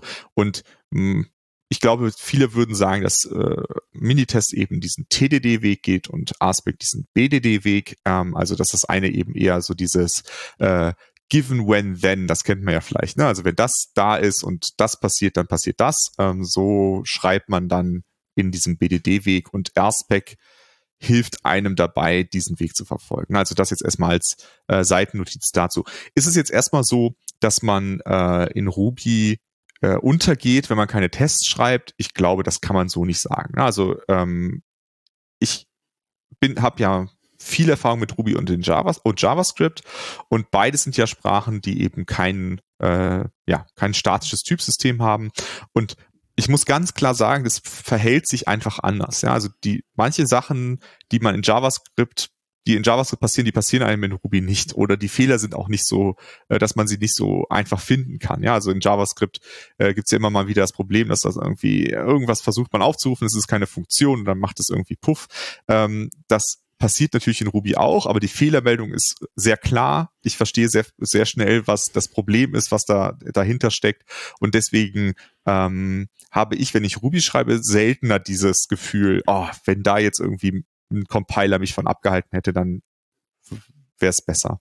Ähm, ich bin aber persönlich davon überzeugt, dass man, wenn man eine Webanwendung schreibt, dann sollte man auf jeden Fall in eine ähm, Akzeptanz-Testsuite äh, investieren, also in die Anforderungen, als bestimmte grundlegende Anforderungen, dass die von Tests automatisch abgetestet werden und dabei auch den vollen Stack mit einbeziehen. Ja, also sowas wie, ich habe jetzt irgendwie hier eine äh, Suche, ja, dann führe auch bitte Datenbank-Queries gegen die Datenbank aus, ja, und guckt, dass äh, da das Suchergebnis bei rauskommt. Weil gerade in diesen ganzen Sachen, die zwischen diesen Ebenen stehen, da gehen ja die Sachen meistens kaputt. Und ähm, ich bin davon überzeugt, dass das äh, gut investierte Zeit ist. Ja, ob man jetzt äh, jedes einzelne Modell, jede einzelne Methode testen muss, ist, glaube ich, bei vielen Anwendungen gar nicht notwendig. Aber äh, eine gute Akzeptanz-Test-Suite, die ist das, ist es wert. Und da gibt es eben in der Ruby on Rails äh, Welt äh, Capybara. Das ist eine Library, mit der schreibt man ähm, ja so ein bisschen, ja, es gibt ja diesen Begriff von Domain-Specific Language, ne, dass man irgendwie so mhm. was schreibt, was so ein bisschen aussieht wie, wie äh, Text. Und da schreibt man dann zum Beispiel sowas hin wie fill in äh, Robert into field name. Ja, schreibt man da hin, jetzt in Ruby Syntax, aber so lesbar, dass es da so steht. Und äh, dann sagst du halt irgendwie Submit. Ja, und dann füllt er das Formular aus, sucht halt das Formular raus anhand von dem Label, was daneben steht, und drückt den Knopf, der da drunter steht. Ja, und solche Tests finde ich sehr wertvoll, weil man dann eben fest, äh, feststellen kann, dass das, was unsere Endanwender, Endanwenderinnen ja mit unserer Anwendung machen, dass das tatsächlich auch funktioniert, ja, und nicht nur irgendeine Businesslogik im Hintergrund funktioniert. Ähm, wenn man jetzt eine sehr komplexe Businesslogik an irgendeiner Stelle hat, dann lohnt es sich natürlich auch, die jetzt ganz explizit zu testen und da auseinanderzunehmen. Ähm, aber dieses diese grundlegenden Workflows, die möchte ich gerne als so ein Full-Stack-Test sehen. Und da hilft einem Rails sehr bei. Und ich habe das Gefühl, das hat sich auch mehr verbreitet, dass äh, Frameworks sowas unterstützen und nicht nur dieses äh, Assert A ist gleich B. Ja, das mhm. ist nett, aber das äh, reicht eben nicht, um genau diese, diese Probleme da zu finden. Und ähm, das ist eben sehr gut integriert in die Testing-Sachen äh, von Rails, egal ob man jetzt Minitest oder RSpec verwendet kann man, äh, kann man auf solche äh, Funktionalität zugreifen und äh, das Coole dabei ist eben, dass man heutzutage sogar sagen kann, entweder macht das doch quasi mit Ruby-Code, ja, dann macht er das halt, lädt sich quasi das HTML runter, sucht sich das raus und schickt das, den äh, Request ab. Oder starte einfach mal einen ganzen Browser, ja, starte irgendwie einen Firefox und hm. macht das mal und dann automatisiert er diese, dieses ganze Klicken durch diesen Firefox durch und sagt, ob das nachher funktioniert hat. Ne? Und das ist eine Funktionalität, die finde ich schon sehr, sehr cool und mit der kann man ähm, ja wirklich stabile Tests schreiben. Und ja, deswegen, ich finde, dass die Kritik nur so halb ähm, richtig, ne? weil ich selten in diese Situation gekommen bin, wo ich gesagt habe, ja, an der Stelle musste ich jetzt nur den Test schreiben, weil ich ja eine dynamische Programmiersprache habe. Und ich würde da auch nochmal darauf hinweisen, dass wenn man als dynamische Programmiersprache nur JavaScript kennt, dann sollte man sich auf jeden Fall auch nochmal sowas wie Python oder Ruby anschauen, wo es einige von den Problemen, die man aus JavaScript kennt, eben nicht gibt. Ne? Und das ist eben was anderes als JavaScript, wo man dann schon irgendwann das Bedürfnis hat, vielleicht sowas wie TypeScript zu haben. In Ruby gibt's wenigstens nur Nil. Genau. Und nicht auch noch Nahen. genau. Mm, lecker Nahen. Ich ähm, wusste, dass du es jetzt sagst. wo du gerade Fill in gesagt hast, fillt uns doch auch mal in. Schickt uns eine Mail, ähm, podcast.inoq.com. Wir verlosen fünf ähm, Bücher The Rails Seven Way. Was ist der Rails Way für euch? Auch wenn ihr kein Rails macht, kein Ruby macht. Was nehmt ihr so mit? Was kriegt ihr hört ihr so aus der Community schallen? Was findet ihr cool? Was habt ihr vielleicht gesehen? Hat mittlerweile in eurem Framework Einzug gehalten, in Spring Boot, in einem Go Web Framework, das ich vielleicht noch nicht kenne? Schreibt's uns. Ähm, ich würde gerne aber noch mal anknüpfen an die an die Meinung, die uns mitgeteilt wurde, an die Aussage, dass Ruby und Rails exzessives Testen notwendig machen. Das heißt, bist du ja auch gerade drauf eingegangen. Ähm, vielleicht werde ich auch altersmilde, aber wenn ich jetzt ne, in einem Template bin und ich greife auf eine Variable zu und denke, in, in dieser Variable steckt ein Array oder ein Array-typartiges Element. Ein Enumerable nennt sich das ja in Ruby. Es gibt ja nicht nur Arrays, es gibt ja auch noch Sets. Äh, Hash zählt, glaube ich, auch dazu, ne? Mhm. Und die teilen sich alle gewisse Methoden. Ähm, wenn ich jetzt auf diese Variable zugreife und schreibe eine, ein eckiges Klammernpaar dahinter, weil ich erwarte, ich kann nämlich mit eckigen Klammern auf einen gewissen Index in diesem Element zugreifen Nun kann es passieren, dass da doch kein Enumerable hintersteht, kein Array, was ich eben erwarte, sondern vielleicht eine Nil, ne? also ein Null. Schlimmer noch was ganz anderes, was vielleicht keine eckigen Klammern bietet als API.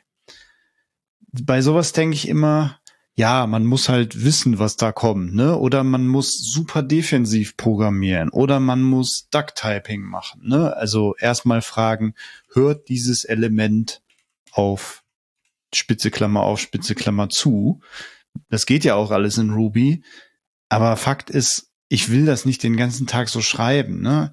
Ich, klar, ich habe mir das antrainiert, aber ich würde schon mal jetzt für diese Stimme Partei ergreifen und sagen, wenn man aus zum Beispiel der Java-Community kommt, dann verlässt man sich ja irgendwie drauf, dass mhm. sein Compiler, seine IDE eben sagt, hör mal, an der Stelle kann eine Null kommen und da kannst du nicht mit eckige mhm. Klammer auf und zu drauf zugreifen. Das fliegt dir um die Ohren, deswegen fange ich das jetzt für dich ab. Das baut einfach nicht. Mhm. Das kann ich schon verstehen. Das hat seinen Reiz. Das kostet, ja. ist, glaube ich, einfach ein betriebswirtschaftliches Argument. Es spart Zeit. Mhm. Oder? Ja, also da stimme ich zu. Ne? Ich, ich äh, glaube schon, dass es wirklich Fälle gibt, wo so ein Typsystem einem Sachen abnehmen kann. Ähm, ich beobachte aber auch manchmal, dass es einem dann vielleicht auch so ein bisschen ein gefalsches Gefühl von Sicherheit gibt. Ne? Also nehmen wir jetzt mal diese typische Sache, äh, diesen typischen Fall vom Empty Screen. Ja, also du du baust etwas und ähm, in all deinen Testfällen hast du natürlich eine volle Seite. Ne? Alles ist voller Daten und alles ist cool, äh, weil du deine Datenbank auch schon befüllt hast. Aber jetzt kommt jemand in dein Produkt und legt seinen Account an und erstmal ist da noch nichts, ne? also hat noch keine Sachen.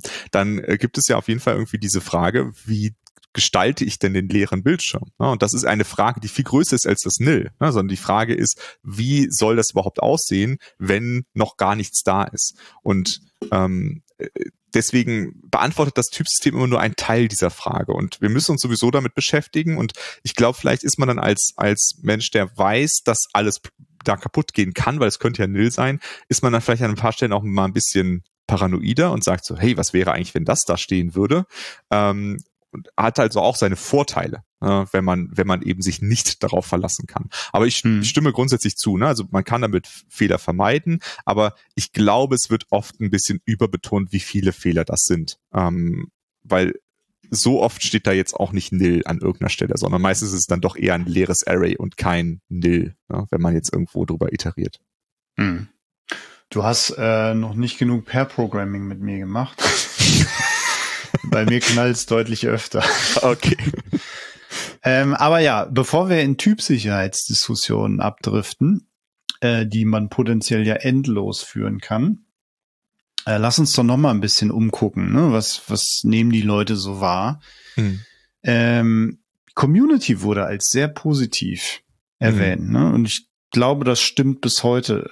Ja. Ich habe die Ruby-Community persönlich auch immer als extrem nett sehr menschlich, sehr sozial stark und vor allen Dingen auch als inklusiv wahrgenommen. Klar mhm. gibt's immer mal wieder Spitzen, die da das Gegenteil beweisen, aber im Groben ist das meine Wahrnehmung. Ja. Ja, das nehme ich auf jeden Fall auch so wahr. Und ähm, klar, also es gibt auch garantiert Leute, die da äh, äh nicht dementsprechend. Auf jeden Fall, die gibt es auch in jeder Community. Ähm, aber was für mich auch eine Sache ist, die für diese Community spricht, also wir haben äh, vor ein paar Jahren zum Beispiel die Ruby on äh, Ice Konferenz äh, organisiert äh, im Süden von Deutschland und da waren ganz viele Leute dabei, die heute gar kein Ruby mehr machen, ne? die heute vielleicht Elixir machen oder Clojure oder was auch immer, aber vielleicht früher auch mal Ruby gemacht haben, aber die halt sich auch immer noch in dieser Community einfach zu Hause fühlen und wohlfühlen und gerne einfach die Leute Leute dort treffen. Also es geht ihnen gar nicht jetzt darum, dass diese Programmiersprache äh, jetzt bis heute ihre Lieblingsprogrammiersprache ist, sondern dass einfach diese Community ihnen etwas bedeutet. Und ich glaube, das ist auch hm. ein Zeichen dafür, dass da irgendwas hintersteckt, ne? dass da irgendwas ist, ähm, was die Leute einfach sich wohlfühlen lässt. Ne? Und ähm, ich glaube, äh, zu einem Zeitpunkt, wo viele Konferenzen noch sehr strikt auf, es gibt Vorträge, dann gibt es Catering, dann gibt es Vorträge und dann äh, gibt es vielleicht noch eine After-Party und dann ist halt Ende, äh, wurde halt in der Community schon viel damit experimentiert. Was ist denn, wenn man mal eine gemeinsame lange Mittagspause macht, an der man zum Beispiel Boot fahren kann oder sowas. Ähm, und ich möchte gar nicht sagen, dass das jetzt in anderen Communities nicht da da ist. Ja, also ich glaube, das gibt es heute an, auch an anderen Stellen. Ähm, aber ich glaube, da ist es auch wieder so ein bisschen ein Wegbereiter gewesen, da sich auch ein bisschen zu, zu öffnen und zu sagen, hey, probieren wir was aus und auch die gesamte Rails Girls Bewegung ähm, als ein Weg, irgendwie Leute in, ins Programmieren zu holen, die das vielleicht sich vorher nicht getraut haben. Das ist glaube ich, nicht zufällig in dieser, in diesem Ökosystem entstanden. Mhm. Und auch da gibt es natürlich wieder sehr gute Beispiele aus anderen Communities, möchte ich auch gar nicht schlecht reden. Aber ich glaube, da war es auch wieder etwas, wo es früh dabei war. Und ich glaube, eine Sache, wo Rails auch früh dabei war, ähm, und wo ich aber auf der anderen Seite leider auch immer noch sehe, dass da auch andere Ökosysteme leider immer noch hinterherhinken, ist ähm, die Frage, ob man das Frontend ernst nimmt. Na, also Rails hatte sehr früh ähm, Asset eine Asset Pipeline eingebaut, also die Möglichkeit, irgendwie sein CSS äh, umzuwandeln, vielleicht aus mehreren CSS-Dateien eine zu machen, sein JavaScript irgendwie umzuwandeln und wenn man unbedingt will, CoffeeScript zu schreiben. Äh, sowas gab es halt in, in diesem Ökosystem sehr früh und wurde sehr früh ernst genommen und auch sehr früh wurde ernst genommen, dass man eine Templating-Sprache braucht, die eine hohe Mächtigkeit hat, wo man einfach alles drin machen kann. Und ich glaube, auch das ist eine Stärke ähm, und ähm, etwas, was es immer noch von anderen Frameworks abhebt, die sehr stark sich darauf fokussieren, die, An die Entwicklung im Backend so angenehm zu machen wie möglich, aber dann im Frontend dann einfach zu sagen, hey, wir haben hier eine Template-Sprache, deal with it. So. Hm. Ähm, und da gab es eine Kritik auch von einem Kollegen, äh, der eben gesagt hat, dass es da aber irgendwann irgendwo ein bisschen stehen geblieben ist und sich nicht weiterentwickelt hat. Und ich glaube, das ist auch bis zu einem gewissen Grade fair zu sagen. Ne? Also ähm, die erste Pipeline, die in Rails eingebaut ist, um diese ganzen Tasks zu machen, die wurde sehr lange irgendwie nicht mehr richtig weiterentwickelt. Und jetzt in der letzten Version in Rails 7 kam dann auf einmal direkt irgendwie ich glaube, fünf Möglichkeiten, die, aus denen man auswählen kann. Und da widerspricht es dann so ein bisschen diesem Omakase-Weg, weil dann sage ich, hey, welches davon soll ich denn jetzt nehmen? Äh, das jetzt muss ich ja doch wieder auswählen und auch äh, die Entscheidung wird eigentlich so richtig einfach gemacht. Ne? Und ähm, ich glaube, da, äh, da, also da hoffe ich darauf, dass sich das jetzt auch wieder verbessert, dass man da auch wieder einen Weg findet. Wir haben natürlich im Buch einen Weg vorgeschlagen, weil das ist ja nun mal das Konzept von dem Buch. Ähm, hm. Aber ich hoffe, dass das auch in dem Chor äh, wieder besser wird. Und ähm, ich glaube, dass die andere Stelle, wo das wo der Core auch ein bisschen hinterherhinkt, ist die Frage, äh, wie baue ich ein modulares Frontend, also was irgendwie aus Komponenten besteht, etwas, was wir jetzt in äh, React oder Angular als heute als völlig selbstverständlich sehen, ähm, ist ja leider bei vielen Backend-Sprachen immer noch nicht selbstverständlich, wo man halt einfach Templates hat und vielleicht Partials oder also so Möglichkeiten, irgendwie Teilcode aufzurufen. Ähm, das ist auch immer noch in Rails so im Core der einzige Weg, damit umzugehen. Aber da sehe ich eben als eine sehr positive Entwicklung ähm, das, die Library View Components, äh, die wir auch verlinken werden, ähm, die einfach ermöglicht, so modulare Frontends zu bauen. Und das würde ich mir sehr wünschen, wenn das andere Backend-Frameworks auch einfach ernst nehmen und auch anfangen, äh, das zu machen. Und vielleicht sogar, dass der, der Rails Core vielleicht nochmal überdenkt, ob sowas nicht vielleicht ein guter Weg wäre, äh, das auch per Default anzubieten. Aber wie hm. gesagt, mhm. dort gibt es eine Library, die, die löst das und die löst das auf meiner Meinung nach auch in einem sehr guten Weg. Ähm, einfach mal als Beispiel äh, für etwas, wo vielleicht jetzt ein bisschen so über die Zeit die Luft raus gewesen ist äh, aus dem Drive da, aber mhm. äh, ich hoffe einfach, dass das jetzt ein bisschen wiederkommt, dass sich das wieder fängt, ähm, dass man da das ernst nimmt. Hm. Was du so gerade so geheimnisvoll mit Ruby on Ice, eine Ruby-Konferenz im Süden Deutschland mit äh, verklausuliert hast, war natürlich der Tegernsee, der Süden Deutschlands. Mhm, ne? Genau. Ähm, würdest da du sagen? ja sensationelle Race, glaube ich, gehört. Ja, aber ja, ja. altersmilde. ähm, würdest du sagen, ähm, Ruby, die Ruby-Community ist der Schönheit eher zugewandt, dem Schönen? Weil du auch gesagt hast, dieser Frontend-Fokus. Nicht, dass das Frontend jetzt für Schönheit steht, ne? Aber mhm. es ist eben die Projektionsfläche, auf der Schönheit gespielt werden kann. Mhm. Ist die der eher zugewandt als andere Communities? Ich meine, wieso sehe ich keine Java-Konferenz? Wieso sehe ich keine Go-Konferenz am Tegernsee? Mhm. wieso ja, also ähm, gibt es keine Frameworks, die so lange vorher oder schon seit langer Zeit Lösungen für das Thema Frontend und die Verzahnung mit dem Backend liefern, die einfach mhm. Antworten liefern und das nicht einfach brach lassen. Ja, also ich, ich weiß nicht, ob ich das, äh, ob ich da eine richtige Antwort zu habe. Ne? Ein Kollege hatte auch geschrieben, dass äh, Rails einen krankhaften Fokus auf schön lesbaren Code hat, ja, der mhm. dann äh, auch, äh, dem dann andere Sachen hinterher geordnet werden. Ähm, und äh, irgendwie ähm, ist da halt irgendwie Code-Ästhetik, ne? ist halt irgendwas, was viele Ruby-Entwickler und Entwicklerinnen sehr wichtig ist. Ne? Es soll halt auch schön zu lesen sein. Es soll nicht einfach runtertippen, sondern irgendwie soll es schön sein.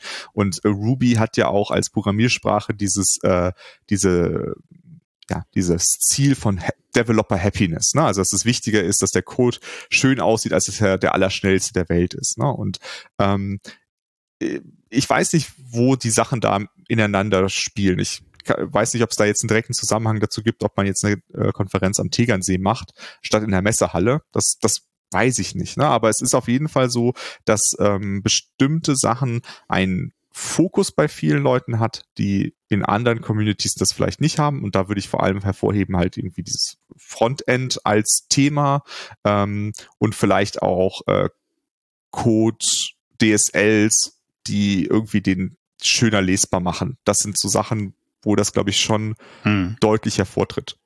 Ich glaube, das, das andere muss, ist jetzt ja gar nicht. Psychologie, aber ja. weiß ich nicht. Mit Sicherheit. Aber man muss es ja vielleicht nicht immer nur auf Schönheit münzen, wie ich das gerade gemacht habe, sondern vielleicht auch auf Inklusivität. Ne? Also ein schöner, ein Fokus auf schön lesbaren Code kann ja auch die Inklusion steigern, ne? wenn neue Leute ins Projekt kommen oder Leute, die keine Ruby-Erfahrung haben.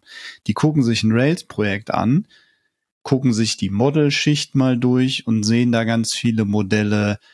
Ähm, Book belongs to author steht dann mhm. da. Ne? Also in der Class Book steht eine Zeile belongs to author. Verstehe ich sofort. Ich mhm. weiß nicht, was das, was das ist. Ne? Das scheint mir Code zu sein, der ausgeführt wird. Wenn ich ein bisschen Erfahrung habe, kann ich ahnen, dass das irgendwie ein DSL, eine DSL-artige Geschichte ist. Wie das dann implementiert wird, ist ja erstmal gar nicht so wichtig. Ne? Aber ich glaube, solche Sachen können für Inklus die Inklusion verbessern, dass neue Menschen da reinkommen schnell, weil es eben, ne, das ist schon, hat eine andere Zugänglichkeit, als würde da stehen, äh, require ähm, das andere Model, nämlich Author, auf das ich mich beziehe und dann irgendwelche Aufrufe, ne, ist schon schöner. Mhm. Es hilft mir vielleicht auch einfach einen schnelleren Start zu kriegen in so einem Projekt, weil ich mir schneller einen Überblick verschaffen kann und nicht darauf vertrauen muss, dass einer eine liebevolle Dokumentation geschrieben hat. Mhm. Ja. Ja, also ich glaube, die, also dieser Fokus auf Lesbarkeit ist auf jeden Fall etwas, was die Einstiegshürde äh, senkt. Also mhm. das, das glaube ich schon. Ähm, und vielleicht ist das auch einer der Gründe, warum es sich dann eben anbietet, einen Workshop zu machen. In vier Stunden baust du deine erste vollständige Webanwendung. Ne, das ist eben mhm. in vielen Frameworks, glaube ich, äh, eher schwer möglich, ne, wo man dann mhm. in den vier Stunden vielleicht es gerade geschafft hat, dass ähm, man den ersten HTTP-Call macht oder so. Ja. Ähm, das, äh, ja, ich glaube, da gibt es schon gewisse Verbindungen. Ne? Also auch gerade auch zu diesem, bestimmte Entscheidungen wurden schon getroffen. Ist auch halt für einen Einstieg sehr gut. Ne? Ich muss als, mhm. als jemand, der gerade loslegt mit Webentwicklung, alle diese Entscheidungen selber zu treffen, damit bin ich ja völlig überfordert. Ne? Weil mhm. ich weiß ja noch gar nicht, was ist denn jetzt besser? Wel welchen Weg sollte ich denn gehen? Und wenn ich jetzt erstmal mit dem Default gehe, der in diesem Framework eingebaut ist, dann habe ich ja auf jeden Fall erstmal nichts falsch gemacht. Ne? Weil es ist auf jeden Fall ein Weg, der schon viele Webanwendungen bis in Produktion gebracht hat. Ähm, und der grundlegend funktioniert. Ne? Und vielleicht mhm. habe ich dann später, weiß ich nicht, wenn ich dann zwei Jahre Erfahrung habe, sage ich, an der Stelle, das würde ich heute anders machen, weil das ist doof und dann konfiguriere ich es um. Aber ich musste nicht erst äh, ein Jahr lang irgendwie tausende verschiedene Meinungen lesen dazu, wie man jetzt am besten mit seinen Sessions umgeht, ne? sondern mhm. ich folge erstmal dem Default-Weg und dann bin ich erstmal zufrieden. Ne? Und ich glaube, da gibt es schon gewisse, gewisse Zusammenhänge. Mhm. Okay, ähm, die Person, die das genannt hatte, ne, diesen krankhaften Fokus auf schön lesbarem Code, die sagt mhm. natürlich auch, ähm, das haben wir bisher vorenthalten, dahinter steckt oft ziemlicher Metaprogrammierung, Sumpf. Mhm. Äh, sehr viel geniale Magie, aber irgendwann muss man das Ganze doch verstehen. Mhm. Ne? Also einerseits glaube ich, das stimmt. Klar, wenn da steht belongs to author, und Author ist ein String oder ein Symbol, mhm. dann muss das Framework ja irgendeine Magie bereitstellen, die aus diesem Parameter, der ein String oder ein Symbol ist, eben gewisse Massagen durchführt, ne, äh, um dann auf die Codeklasse zu schließen, auf die sich dieser Aufruf eigentlich bezieht. Und das Ganze kann man ja noch viel weiter treiben. Mhm. Also die muss laufen, die Magie, ne? Die holt man sich damit rein. Ob man sie dann aber immer auch verstehen muss, um sie anzuwenden, das weiß mhm. ich nicht. Ja. Und, und auch da würde ich sagen, ähm, sind an bestimmten Stellen hat sich das auch gewandelt über die Zeit. Ne? Also ähm, ich erinnere mich noch daran vor äh, vor ja so sieben Jahren oder so, da war es in Aspect noch so, da war quasi alles mit Metamagie. Ne? Da waren halt an, an die an jedes einzelne Objekt im gesamten Ding war sowas wie Punkt Schutt dran gehängt, dass ich da diese Methode mhm. drauf aufrufen kann. Und das hat sich eben erwiesen als eine schlechte Idee. Und das ist heute auch nicht mehr so. Also bestimmte Sachen wurden da auch einfach zurückgerollt, wo dann vielleicht Leute ein bisschen zu enthusiastisch in die Metaprogrammierungskiste gegriffen haben. Und ähm, gerade äh, die Kritik an diesem Has Many und so weiter, das in den Methoden drin steht, ähm, das die teile ich tatsächlich einfach nicht. Ja, also ähm, dass das eine schlechte Idee ist, glaube ich nicht, weil man muss eigentlich nur ein ein Konzept verstanden haben, nämlich dass halt diese Klassenmethoden einfach in der Kindklasse in dem Körper aufgerufen werden können. Und wenn man das verstanden hat, dann weiß man, was da steht. Und mhm. in anderen Programmiersprachen muss ich dafür halt sowas verstehen wie Decorators oder Annotations und so weiter, die auch ihre ganze Komplexität haben. Also es ist jetzt nicht so, als gäbe es das da nicht. Ja, und mhm. deswegen finde ich den Teil der Kritik nicht ganz fair. Ähm, und, aber ich glaube, dass der, die Kritik an zu viel Metaprogrammierung in, in früheren Versionen der, der Ruby-Tools durchaus wahr ist, aber ich meine Wahrnehmung ist, dass da viele Sachen heute gar nicht mehr so äh, sehr in diese Trickkiste reingreifen, weil es sich eben einfach als nicht so toll erwiesen hat. Und da würde ich auch nochmal sagen, vielleicht einfach heute noch mal reingucken, ob das ein immer noch, mhm. also ob das immer noch so ist. Ne? Und, und das ist natürlich klar, wir gucken uns alle irgendwelche Tools, irgendwelche Programmiersprachen zu irgendeinem Zeitpunkt an, das speichern wir im Kopf ab und dann gucken wir es ja nicht jedes Jahr nochmal neu an. Dafür haben wir alle gar keine Zeit, uns alles nochmal jedes Jahr nochmal neu anzuschauen. Äh, aber mhm. ich glaube, an der Stelle lohnt sich da nochmal der Blick, ob das tatsächlich heute noch so exzessiv ist, wie das vielleicht damals war. Mhm. Ähm Interessant fand ich noch die, ähm, die Themen, das sind gleich zwei, die möchte ich so ein bisschen verbinden. Einmal wurde positiv erwähnt die Cookie-basierten Sessions. Mhm. Ne, also, dass eine Session komplett in einem Cookie steckt und kein, keine Referenz mehr in irgendeiner Datenbanktabelle hat, wo dann die eigentlichen Daten stehen. Ne, der Cookie ist quasi atomar kann nicht weiter zerlegt werden und da steht alles drin, was ich eben in meiner Session mitschleppen möchte, sofern ich das brauche. Mhm. Ähm, damit war Rails ja, glaube ich, wirklich das erste Web-Framework, ne, was diese Entscheidung getroffen hat. Die war bestimmt auch mutig, weil die mussten ja auch verschlüsselt sein, ne? Und es hieß mhm. am Anfang auch, schreib bitte keine hypersensitiven Sachen da rein. Die sind zwar mhm. verschlüsselt mit der und der Methode, die ist ja auch nicht mehr aktuell. Mittlerweile gibt es ganz andere Methoden, um diesen Cookie zu verschlüsseln. Ne? Mhm. Aber das hat, wann wurde das eingeführt mit Rails 3? Ist ja auch gar nicht so wichtig. Gibt schon eine ganze Weile. Ich glaube, meiner Wahrnehmung nach sieht man das immer noch nicht in vielen anderen Frameworks und vielen anderen Programmiersprachen, wo ich mich hm. immer frage, warum eigentlich nicht? Es bringt so viel Vorteile mit ich habe automatisch dieses Skalierungsproblem gelöst, dass ich mich durch eine Sticky Session an gewisse Server oder an gewisse Datenbanken dahinter binde, habe ich einfach nicht. Es ist egal, wo meine Requests mit dem mhm. Cookie auflaufen. Ob auf Server 1 oder Server 100 interessiert keinen am Backend. Mhm. Warum machen das nicht alle so? Warum dauert das so lang? Mhm. Ja, es ist auf jeden Fall eine interessante Frage. Ich möchte vorgreifen und einfach dich davor schützen, dass äh, Leute Mails schreiben.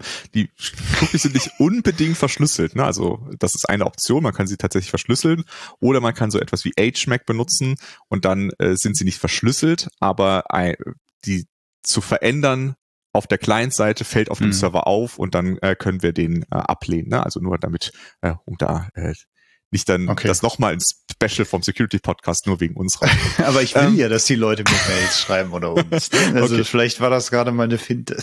Ach so, okay, ja gut, dann ja. Äh, nehme ich alles zurück. Äh, warum sich das nicht durchgesetzt hat, das ähm, ähm, manchmal habe ich das Gefühl, das liegt vielleicht ein bisschen daran, äh, dass in Rails ähm, also dass es tatsächlich so ein bisschen einen technischen Grund hat, in, äh, dass in Rails es früher gar nicht so ohne weiteres möglich war, ähm, jetzt auf Thread basierend zu skalieren, sondern dass man auf Prozessen basierend skaliert hat und dass man da sich also sehr früh die Sorge darum machen muss, was ist denn, wenn das jetzt irgendwie ein anderer Prozess abbekommt, diese, diese Nachricht, wie gehe ich damit um?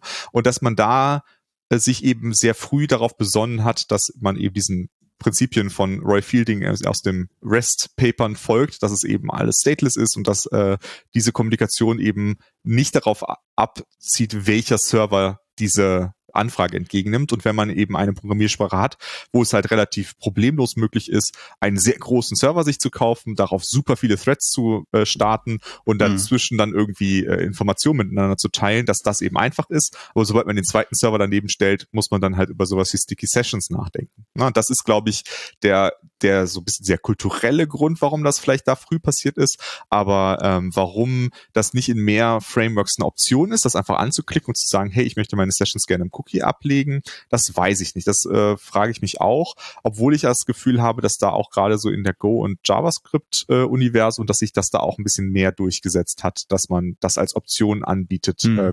äh, die Session in den Cookie zu legen.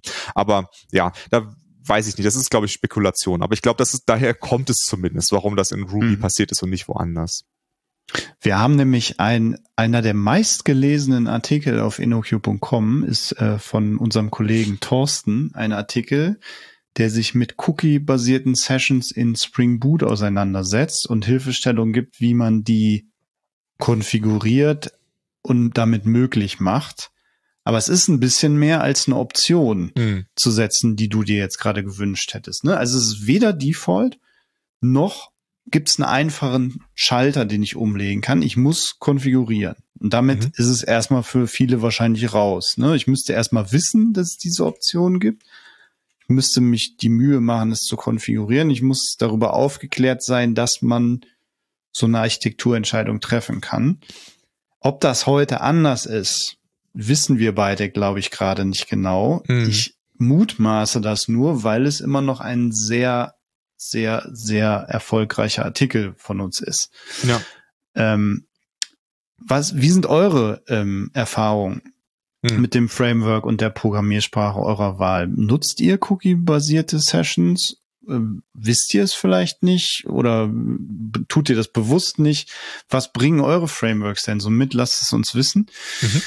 Podcast at inoq.com. Vielleicht gewinnt ihr ja Lukas Buch. Genau ähm, genau, und das Zweite, was ich da ein bisschen daran knüpfen wollte, ist, denn das hat ja eine Security-Facette, ne, diese Cookie-basierten Sessions. Hm. Dann kam noch ein, eine positive Erwähnung von einem Kollegen, der sehr, sehr viel mit Security-Themen sich auseinandersetzt.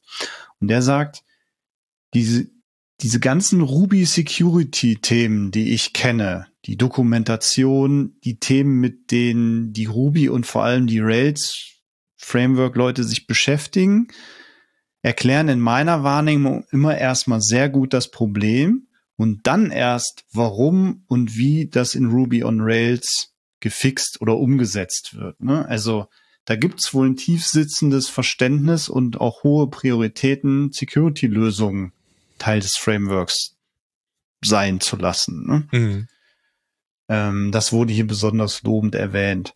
Das ist auch so meine Wahrnehmung. Ne? Also da ist ja mittlerweile in Rails super viel drin, ne? Vom von der dem Cookie Anti-Tainting-Schutz, den du gerade erwähnt hast, mit HMAC und alles, ne? Ähm, vom Message Encryption über ähm, Encryption at Rest. Ich kann ja mittlerweile ganz einfach meine bestimmte Spalten in meiner Datenbanktabelle einfach verschlüsseln. Da gibt es ja, eine API, ja. ein Active Record zu. Also es ist Wahnsinn, was es da mittlerweile so alles gibt im mhm. Core von Rails. Ne? Ja. Ähm, zum Beispiel erinnere ich mich daran, dass es auch eine CSP, also äh, eine Content Security Policy gab. Die ist, wenn man sich eine Rails Anwendung neu generiert mit dem Code-Generator, ist die standardmäßig, glaube ich, immer noch auskommentiert, aber ich habe da alles drin, was ich brauche, um mir ja. eine CSP zu konfigurieren. Sollte man heute unbedingt tun, glaube ich, ja. für eine öffentliche Webanwendung. Genau, da, da finde ich das halt auch sehr positiv, ne, dass man da eben nicht irgendwie noch eine Library braucht. Ähm, also in Java, in Node gibt's ja dieses Helmet, da kann man sowas mhm. damit machen, aber das muss man eben dazu nehmen, ne? Das ist eben nicht dabei. Und hier ist es halt dabei und ähm, man wird auch ein bisschen dazu geschubst, hey, willst du nicht vielleicht eine Content Security Policy für deine Anwendung mhm. äh, definieren? Ähm, und ich, äh, also Security kann ja niemals von der von dem Framework für dich gelöst werden. Also das ist nichts, wo man einfach sagt, so ich habe das Framework, ich brauche mich nicht mehr darum zu kümmern. Aber ganz viele von diesen Sachen, äh, da wird man zumindest äh, wird entweder Schutz aufgebaut, ne? also jetzt sowas wie ein C-Surf-Token und so weiter. Das ist natürlich auch jetzt, äh, das ist ja auch in vielen anderen Frameworks Standard, aber das ist halt einfach alles eingebaut ist dort aber gut erklärt, warum es das überhaupt gibt. Ja, das ist halt das, das, was ich auch sehr positiv finde. Und auf der anderen Seite gibt es halt viele Sachen, wo man zumindest in der richtige Richtung schon mal geschubst wird. Ne? Bestimmte mhm. Sachen, da sagt die, sagt das ähm, Framework so, hey, du kannst das jetzt nicht einfach an das Model übergeben, dann äh, könnte ja alles hier rein geschrieben werden in die Datenbank. Ne? Da gibt's dann halt einen Fehler und da muss man halt erstmal an bestimmten Stellen sagen, ja, das ist erlaubt, das ist erlaubt, dann darfst du es durchgeben. Und das mhm. finde ich halt auch sehr positiv, dass es einen einfach dazu auffordert, über bestimmte Sachen nachzudenken. Und ähm, das ist, glaube ich, auch ein guter ähm, Weg, Security zu verbessern. Ne? Einfach alle Leute darauf hinzuweisen, hey, an der Stelle solltest du mit dran denken. Aber es ist immer so, dass ähm, man selbst immer noch darauf achten muss, dass man äh, hm. Security beachtet, weil das kann das Framework nicht verhindern. Das geht nicht. Ja. Was du gerade angesprochen hast, sind, glaube ich, die, ist, glaube ich, die Parameter Allow List, ne? Genau. Dass genau. du sagst, folgende Get, Post, was auch immer für Parameter erlaube ich, dass die über ein Mass Assignment in mein Datenbankmodell laufen. Ne? Ähm, und da hat, da hat Rails ja wirklich mal reagiert und nicht proaktiv agiert. Mhm. Da gab es ja auch mal einen ganz dicken Vorfall auf GitHub, glaube ich sogar, ne? Hm, Weil der sein, Standard Rails Boilerplate Code, da kann man jetzt auch wieder Negatives zu Boilerplate Code sagen, wurde ja auch von einigen Kollegis angemerkt, mhm. ähm, sieht halt so aus, bei einem Update von einem beliebigen Datenbankmodel, bei GitHub war es tatsächlich das User Model, wurde ne, der Standard Rails Generatcode sieht so aus, dass alle Attribute, die ein HTTP-Formular schickt, ein HTML-Formular schickt, in das Model gestopft werden. Ob ich die ändern will oder nicht, ne, das ist einfach komfortabel. Ich kann mein Formular um Felder erweitern. Das geht durch den Controller ins Model rein und alles wird geupdatet. Super easy. Mhm. Ich spare mir diese ganzen blöden Zeilen, User.name gleich Params Name und so weiter und so fort. Mhm. Das wurde aber ausgenutzt und zwar hat jemand einfach das Formular in seinen DevTools oder wie auch immer um die Felder Passwort und Password Confirmation erweitert. So ein bisschen Guesswork war da, glaube ich, auch nötig. Und dann wurden einfach GitHub User Accounts, werden, wurden da die Passwörter, glaube ich, ähm, ersetzt. Irgendwie sowas, wenn ich mich richtig erinnere. Ja. Erst dann hat das Rails-Team diese, diese Parameter-Allow-Listen eingeführt. Mhm. Aber das ging auch relativ schnell, ne? Ja. Ist ja auch kein Vorwurf, dass man nicht aus Fehlern lernen kann. Ja. Aber die Reaktion in der Rails-Community war natürlich erstmal ein Stöhnen, mhm. weil man natürlich schon wieder mehr Code schreiben muss. Ne? Ja, Und ich sage das bis heute, ist, ich vergesse dauernd, wenn ich meine Modelle um Spalten erweitere über die Jahre hinweg, dass ich das immer in diese Allow-List noch packen muss. Ja. genau, aber das meine ich halt, ne? Dann geht, gehen halt bestimmte Sachen kaputt und das ist ja besser so hm. rum, als wenn dann per Default erstmal irgendwas durchgeleitet wird, was du nicht wolltest. Ne? Und das ist hm. eben dieses, dann nervt es dich eben mit Security-Themen, damit du dann zumindest mal eine Entscheidung treffen musst. Ne? Und das hm. äh, ist, glaube ich, der ja, der beste Weg, der ein Framework eingehen kann, um Leute eben bei Security so ein bisschen zu sensibilisieren, ne? einfach an bestimmten mhm. Stellen einfach nachzufragen und zu nerven. Ja. ja. Und an dieser Stelle würde ich gerne nochmal auf die Show Notes was setzen. Mhm. Und zwar die Ruby on Rails Security Guides. Mhm. Ähm, das ist, glaube ich, ein Teil der Framework-Dokumentation, den man sich aber dringend auch mal angucken sollte, wenn man überhaupt gar nicht mit Ruby und Rails entwickelt. Mhm. Ähm, denn den hat auch, glaube ich, der Kollege gemeint, der diese Security-Facetten lobend erwähnt hat. Ja. Da kann man sehr viel über die Security von Web-Anwendungen an sich lernen, ohne dass man jetzt da Rails API-Doku liest. Mhm. Ne, von Eingabe-Ausgabe-Absicherung, wenn man bei unseren Kollegis vom InnoQ Security Podcast mal anklopft und fragt die, was ist denn so das eine Ding, wenn ihr euch nur ein Ding aussuchen dürftet oder könntet, wie man was sicherer macht im Web, dann würden die wahrscheinlich Eingabe, Ausgabe sichern oder filtern oder beides sagen. ähm, und das ist ja in Rails Standard. Ne? Wenn ich in meinem Template irgendwas ausgebe, was aus der Datenbank kommt, dann wird das gefiltert. Also wenn da HTML oder JavaScript-Text drin landen, dann werden die einfach aus äh, gesichert ausgegeben, aber so, dass sie vom Browser nicht mehr interpretiert werden können. Ja. Ähm, da fällt man erstmal hin, ne? wenn man erwartet, dass das funktioniert. Man muss dann wirklich opt-in-mäßig sagen, ich will aber, dass das roh hier rauskommt, sonst kommt es eben nicht roh da raus. Mhm. Ähm, das ist so ein Framework-Default, der, glaube ich, immer eine gute Idee ist, oder? Ja, ja, auf jeden Fall. Aber da muss man auch klar sagen, dass das äh, schon in vielen Frameworks äh, mit ja, eingebaut ist. Das, ne? also das schon. Äh, ist, glaube ich, kein Alleinstellungsmerkmal. Aber da gibt es einfach ein paar Sachen, die noch darüber hinausgehen, äh, mhm. äh, dafür zu sorgen, dass das passiert. Aber äh, grundsätzlich äh, stimme ich dem schon zu, ja. Ja, ich habe persönlich super viel über Security erst durch Rails gelernt, muss ich gestehen. Ne? Also mhm. dadurch, dass eben immer neue Features kamen, man verfolgt das ja so ein bisschen, beschäftigt man sich überhaupt erst mit diesen Themen. Mhm. Ich hätte mich, glaube ich, nie mit dem Allow-Listing beschäftigt, nie mit sicherer Ein- und Ausgabe, wenn das nicht von Rails so verordnet oder verdonnert ja. worden wäre. Dann hätte ich mich damit nicht beschäftigt. Wahrscheinlich hoff erst spätestens dann, wenn mir ein böser Fehler passiert wäre. Das finde ich ja auch eigentlich ganz schön, dass man durchs Framework auch so Best Practices für die Entwicklung von Webanwendungen lernt. Ja, definitiv. Also das ist eben der Vorteil daran, dass es eben so ein Gesamtpaket ist, wo eben alles mit dabei ist. Ne? Dann muss man sich auch mit allem beschäftigen und äh, mhm. dann fragt man sich, hey, warum ist das eigentlich so? Warum ist das eigentlich so? Und dann lernt man auch neue Dinge. Ne? Und wenn man das eben alles selbst zusammenstellt aus Libraries, die man so äh, aus seinem Paketmanager zieht, dann äh, vergisst man vielleicht auch einfach einen Aspekt, weil, ja gut, habe ich einfach nicht dran gedacht. Und da ist er schon mit dabei, da muss man zumindest mal drüber nachdenken, warum er da ist. Und das ist eben auch ein Vorteil an dieser, an dieser ja, Gesamtpaketphilosophie. Ne, dass dann eben, mhm. da ist halt irgendwas dabei, das irgendwie dafür sorgt, dass Model Layer und Controller Layer miteinander sprechen und dann wird da eben auch schon mal was gemacht, worüber man zumindest mal nachdenken muss. Wenn man das Model Layer und das Controller Layer aus zwei völlig unterschiedlichen Quellen zieht aus in seinem Paketmanager, dann haben die erstmal ja, wissen die ja nichts voneinander und dann können mhm. die auch solche Sachen gar nicht machen. Ne? Und das ist glaube ich, auch etwas, was manchmal unterschätzt wird, ne, dass das eben mhm. einfach die Leute nochmal zum Nachdenken bringt. Äh, und ich habe ganz, ganz viele Sachen in Ruby on Rails über Webentwicklung gelernt, ähm, weil es einen einfach in bestimmte Richtungen drängt. Es drängt einen dazu, darüber nachzudenken, hey, warum hat denn diese Route hier eigentlich nur ein Get und nicht ein Put oder ein Post? Das mhm bringt einen dazu, darüber nachzudenken. Wenn ich dasselbe in einem expressartigen Framework wie Senatra mache, ja, da das drängt einen überhaupt nicht in diese Richtung. Da baut man halt einfach so viele Routen dazu, wie man möchte. Und dann mhm. wird, äh, wird das einem nicht nahegelegt. Ne? Und das sind, glaube ich, schon wichtige Aspekte, die halt auch dazu geführt haben, dass bestimmte Sachen ähm, ja in den Köpfe gekommen sind. Ne? Wie, wie gestalte ich eine URL? Da gibt es halt bestimmte Sachen, wie die URLs per Default aussehen. Und das ist jetzt, äh, ob das jetzt das perfekt ist oder nicht, aber hat mhm. jemand schon mal drüber nachgedacht und man macht es nicht ad hoc und guckt einfach mal, wie es äh, wie es so geht. Ne? Und das sind, glaube ich, äh, Sachen, ähm, wo Rails eben ein Wegbereiter war und vielleicht auch immer noch ist, ne? um bestimmte mhm. Aspekte einfach ähm, ja, hervorzuheben. Übrigens, ich habe es gerade kurz erwähnt, um das Thema Security hier auch abzuschließen.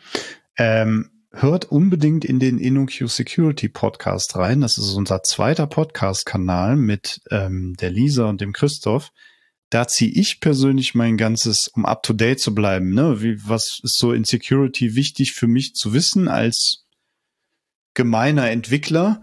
Äh, das ziehe ich heute daher. Äh, bin ich auch froh, dass es den gibt. Ähm, das ist für mich genau die richtige Tiefe, die ich brauche, um so Webanwendungen weiter hoffentlich sicher zu entwickeln. hört da unbedingt mal rein. Die haben jetzt auch gerade wieder einen Adventskalender rausgebracht mit 24 Mini-Folgen. Also da gibt's wirklich überhaupt keine Ausreden, äh, diese Folgen mal kurz zu hören, weil die gehen wirklich nur ganz kurz und man tankt wirklich auch sofort Wissen. Das war der schamlose Werbeblock. ähm, aber widmen wir uns doch jetzt mal noch ein, vielleicht zwei anderen Sachen und dann sprengen wir hier auch schon wieder die erlaubte Zeit, die es eigentlich gar nicht gibt, die wir uns aber selbst verordnen. Ähm, es hatten noch Leute gesagt, ähm, mehrfach gab es die Erwähnung. Aus meiner Wahrnehmung, und ich habe kein Rails gemacht, aber haben die so als erste CLI-Tooling bereitgestellt, um Boilerplate-Code zu generieren.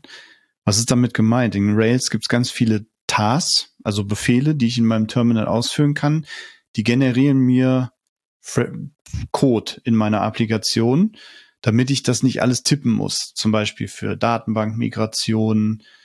Ähm, ich kann mir meine ganze Rails-Anwendung ja mit einem Kommando erzeugen lassen. Ähm, da fallen dann, fällt dann die Ordnerstruktur für meine Model Views Controllers raus. Alles schon vorgegeben, wird alles von einem Boilerplate Generierungskommando erzeugt. Und das haben mehrere Leute positiv erwähnt. Es gibt aber gleichzeitig auch noch eine negative Erwähnung, dass genau das eben doof wäre. Also, dass mhm. Rails das so populär gemacht hat, weil es eben Boilerplate Code hat ja Vor- und Nachteile. Ich muss viel nicht selber schreiben, aber viel bleibt auch eben geschrieben für die Ewigkeit. Und aus meiner Wahrnehmung kann man das auch so sehen, weil Rails hat da auch Schwachstellen. Zum Beispiel, wenn ich die Versionen update, muss ich ja immer noch meine Environment-Konfigurationsdateien mühsam diffen mhm. und gucken, was hat sich, welche neuen Optionen gibt's, nehme ich mir die jetzt hier vielleicht rein. Rails bietet mir beim Update eigentlich nur an, die zu überschreiben, aber da sind ja Sachen drin, die möchte ich behalten, ne? Und ein zeilenweise Update gibt's halt auch nicht. Deswegen gehe ich immer noch so vor, dass ich das mühsam bei da gibt's eine Seite für, die benutze ich schon ganz lang. railsdiff.org heißt die, glaube ich. Wir packen sie mhm. in die Show Notes. Da kann ich mir den Diff von allen Framework Boilerplate Dateien anzeigen lassen, über Rails Versionen hinweg, sogar Patch Level Versionen. Ähm, das hilft mir immer. Und das zeigt auch, dass das immer noch eine Schwäche ist, zumindest den Konfigurationscode, dass der mühsam zu updaten ist, wenn man schon viele Jahre eine Rails-Anwendung betreibt, die schon viele Rails-Major-Versionen gesehen hat.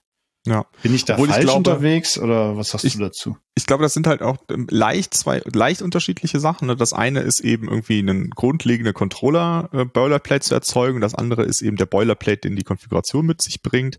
Hm. Ähm, ich glaube, dass mit dem Controller, ich glaube, das nehmen wenige Leute als was Negatives wahr, dass das notwendig ist. Das würde man wahrscheinlich in vielen Programmiersprachen mit der IDE generieren äh, und in der Rails-Welt, ja, war halt frühzeitig irgendwie Texteditor oder äh, so als Haupt Werkzeug dabei, also TextMate, äh, jetzt mal kurz erwähnt als ähm, ein Editor, den viele Leute in der frühen Rails-Zeit äh, sehr viel eingesetzt haben, wo es halt dann einfach solche Sachen nicht mit gab mit Codegenerierung und dann ist es halt sehr logisch, das auf dem Command-Line zu machen. Und das Charmante daran ist eben, dass man dann unabhängig ist von äh, all dem anderen äh, Kram, den man da so braucht. Ähm, also das heißt, man ist nicht gebunden daran, eine Idee zu benutzen, äh, sondern man kann halt auch Texteditor benutzen oder VS Code oder was auch immer. Ne? Das äh, hm. ist halt irgendwie das Schöne daran. Aber ja, das mit der Konfiguration, das ist so, so, eine, so ein Wermutstropfen, den man halt immer wieder mal merkt, wenn man dann eben eine Major-Version von Rails updatet. Da muss man halt doch nochmal gucken, hat man all seine ähm, Update, seine ganzen Parameter irgendwie mit rübergezogen, muss man vielleicht irgendwas beachten. Aber ich glaube, die Schmerzen sind irgendwie immer schrittweise weniger geworden. Ne? Von zwei zu drei war das ein sehr großer Schmerz, von drei zu vier war es auch immer noch ein ziemlicher Schmerz, aber nicht mehr so schlimm. Und jetzt irgendwie von fünf auf sechs und von sechs auf sieben, da, hm. da ist das jetzt nicht mehr als irgendwie 20 Minuten Arbeit, da zu gucken, dass diese Konfigurationsparameter kommen. Und es kommt jetzt auch nicht jedes Jahr eine neue Major-Version raus, ne? sondern eher so alle zwei bis drei Jahre. Deswegen finde ich das ist ein Nachteil, stimme ich zu, aber es ist nicht so gravierend im Alltag, dass es jetzt irgendwie einem wehtut. Ja, ich bin ja faul, deswegen tut's mir vielleicht auch besonders weh. Aber gut, äh, danke für die Einordnung. Wie ist es mit euren Frameworks und euren Programmiersprachen? Wie ist es da mit Boilerplate? belehrt uns gerne auch über unser mangelhaftes Spring Boot Einsichten. Ich hoffe, wir haben hier heute keine falschen Sachen wiedergegeben. Bitte gebt uns Feedback, meldet euch unter allen Einsendungen, egal was ihr habt, ne, auch wenn es euch einfach nur gefallen hat, wenn euch die Sendung nicht gefallen hat, wenn ihr was beitragen wollt, was es bedeutet der Railsway für euch, schreibt uns egal was. Verlosen unter allen Mails an podcast.inoki.com zu dieser Folge das Buch The Rails Seven Way. Und zwar fünf Stück davon. Lukas, haben wir noch was? Zu, wir könnten, glaube ich, noch endlos hier äh, uns an den Punkten langhangeln, aber wir machen hier mal einen Cut, würde ich sagen, oder? Ja, würde ich auch sagen. Ich glaube, wir haben genug abgedeckt von den ganzen Sachen, die diskutiert wurden. Gut. Okay, lasst uns wissen, wie ihr es fandet. Wir freuen uns über euer Feedback, eure Zusendung und ja, sagen mal bis zur nächsten Folge. Mindestens mal mit Lukas, irgendwann vielleicht mal wieder mit mir oder uns beiden. Mal gucken, wer hier noch so kommt. Genau. Dann einen schönen Tag noch, Robert. Dir auch. Bis dann. Tschüss. Tschüss.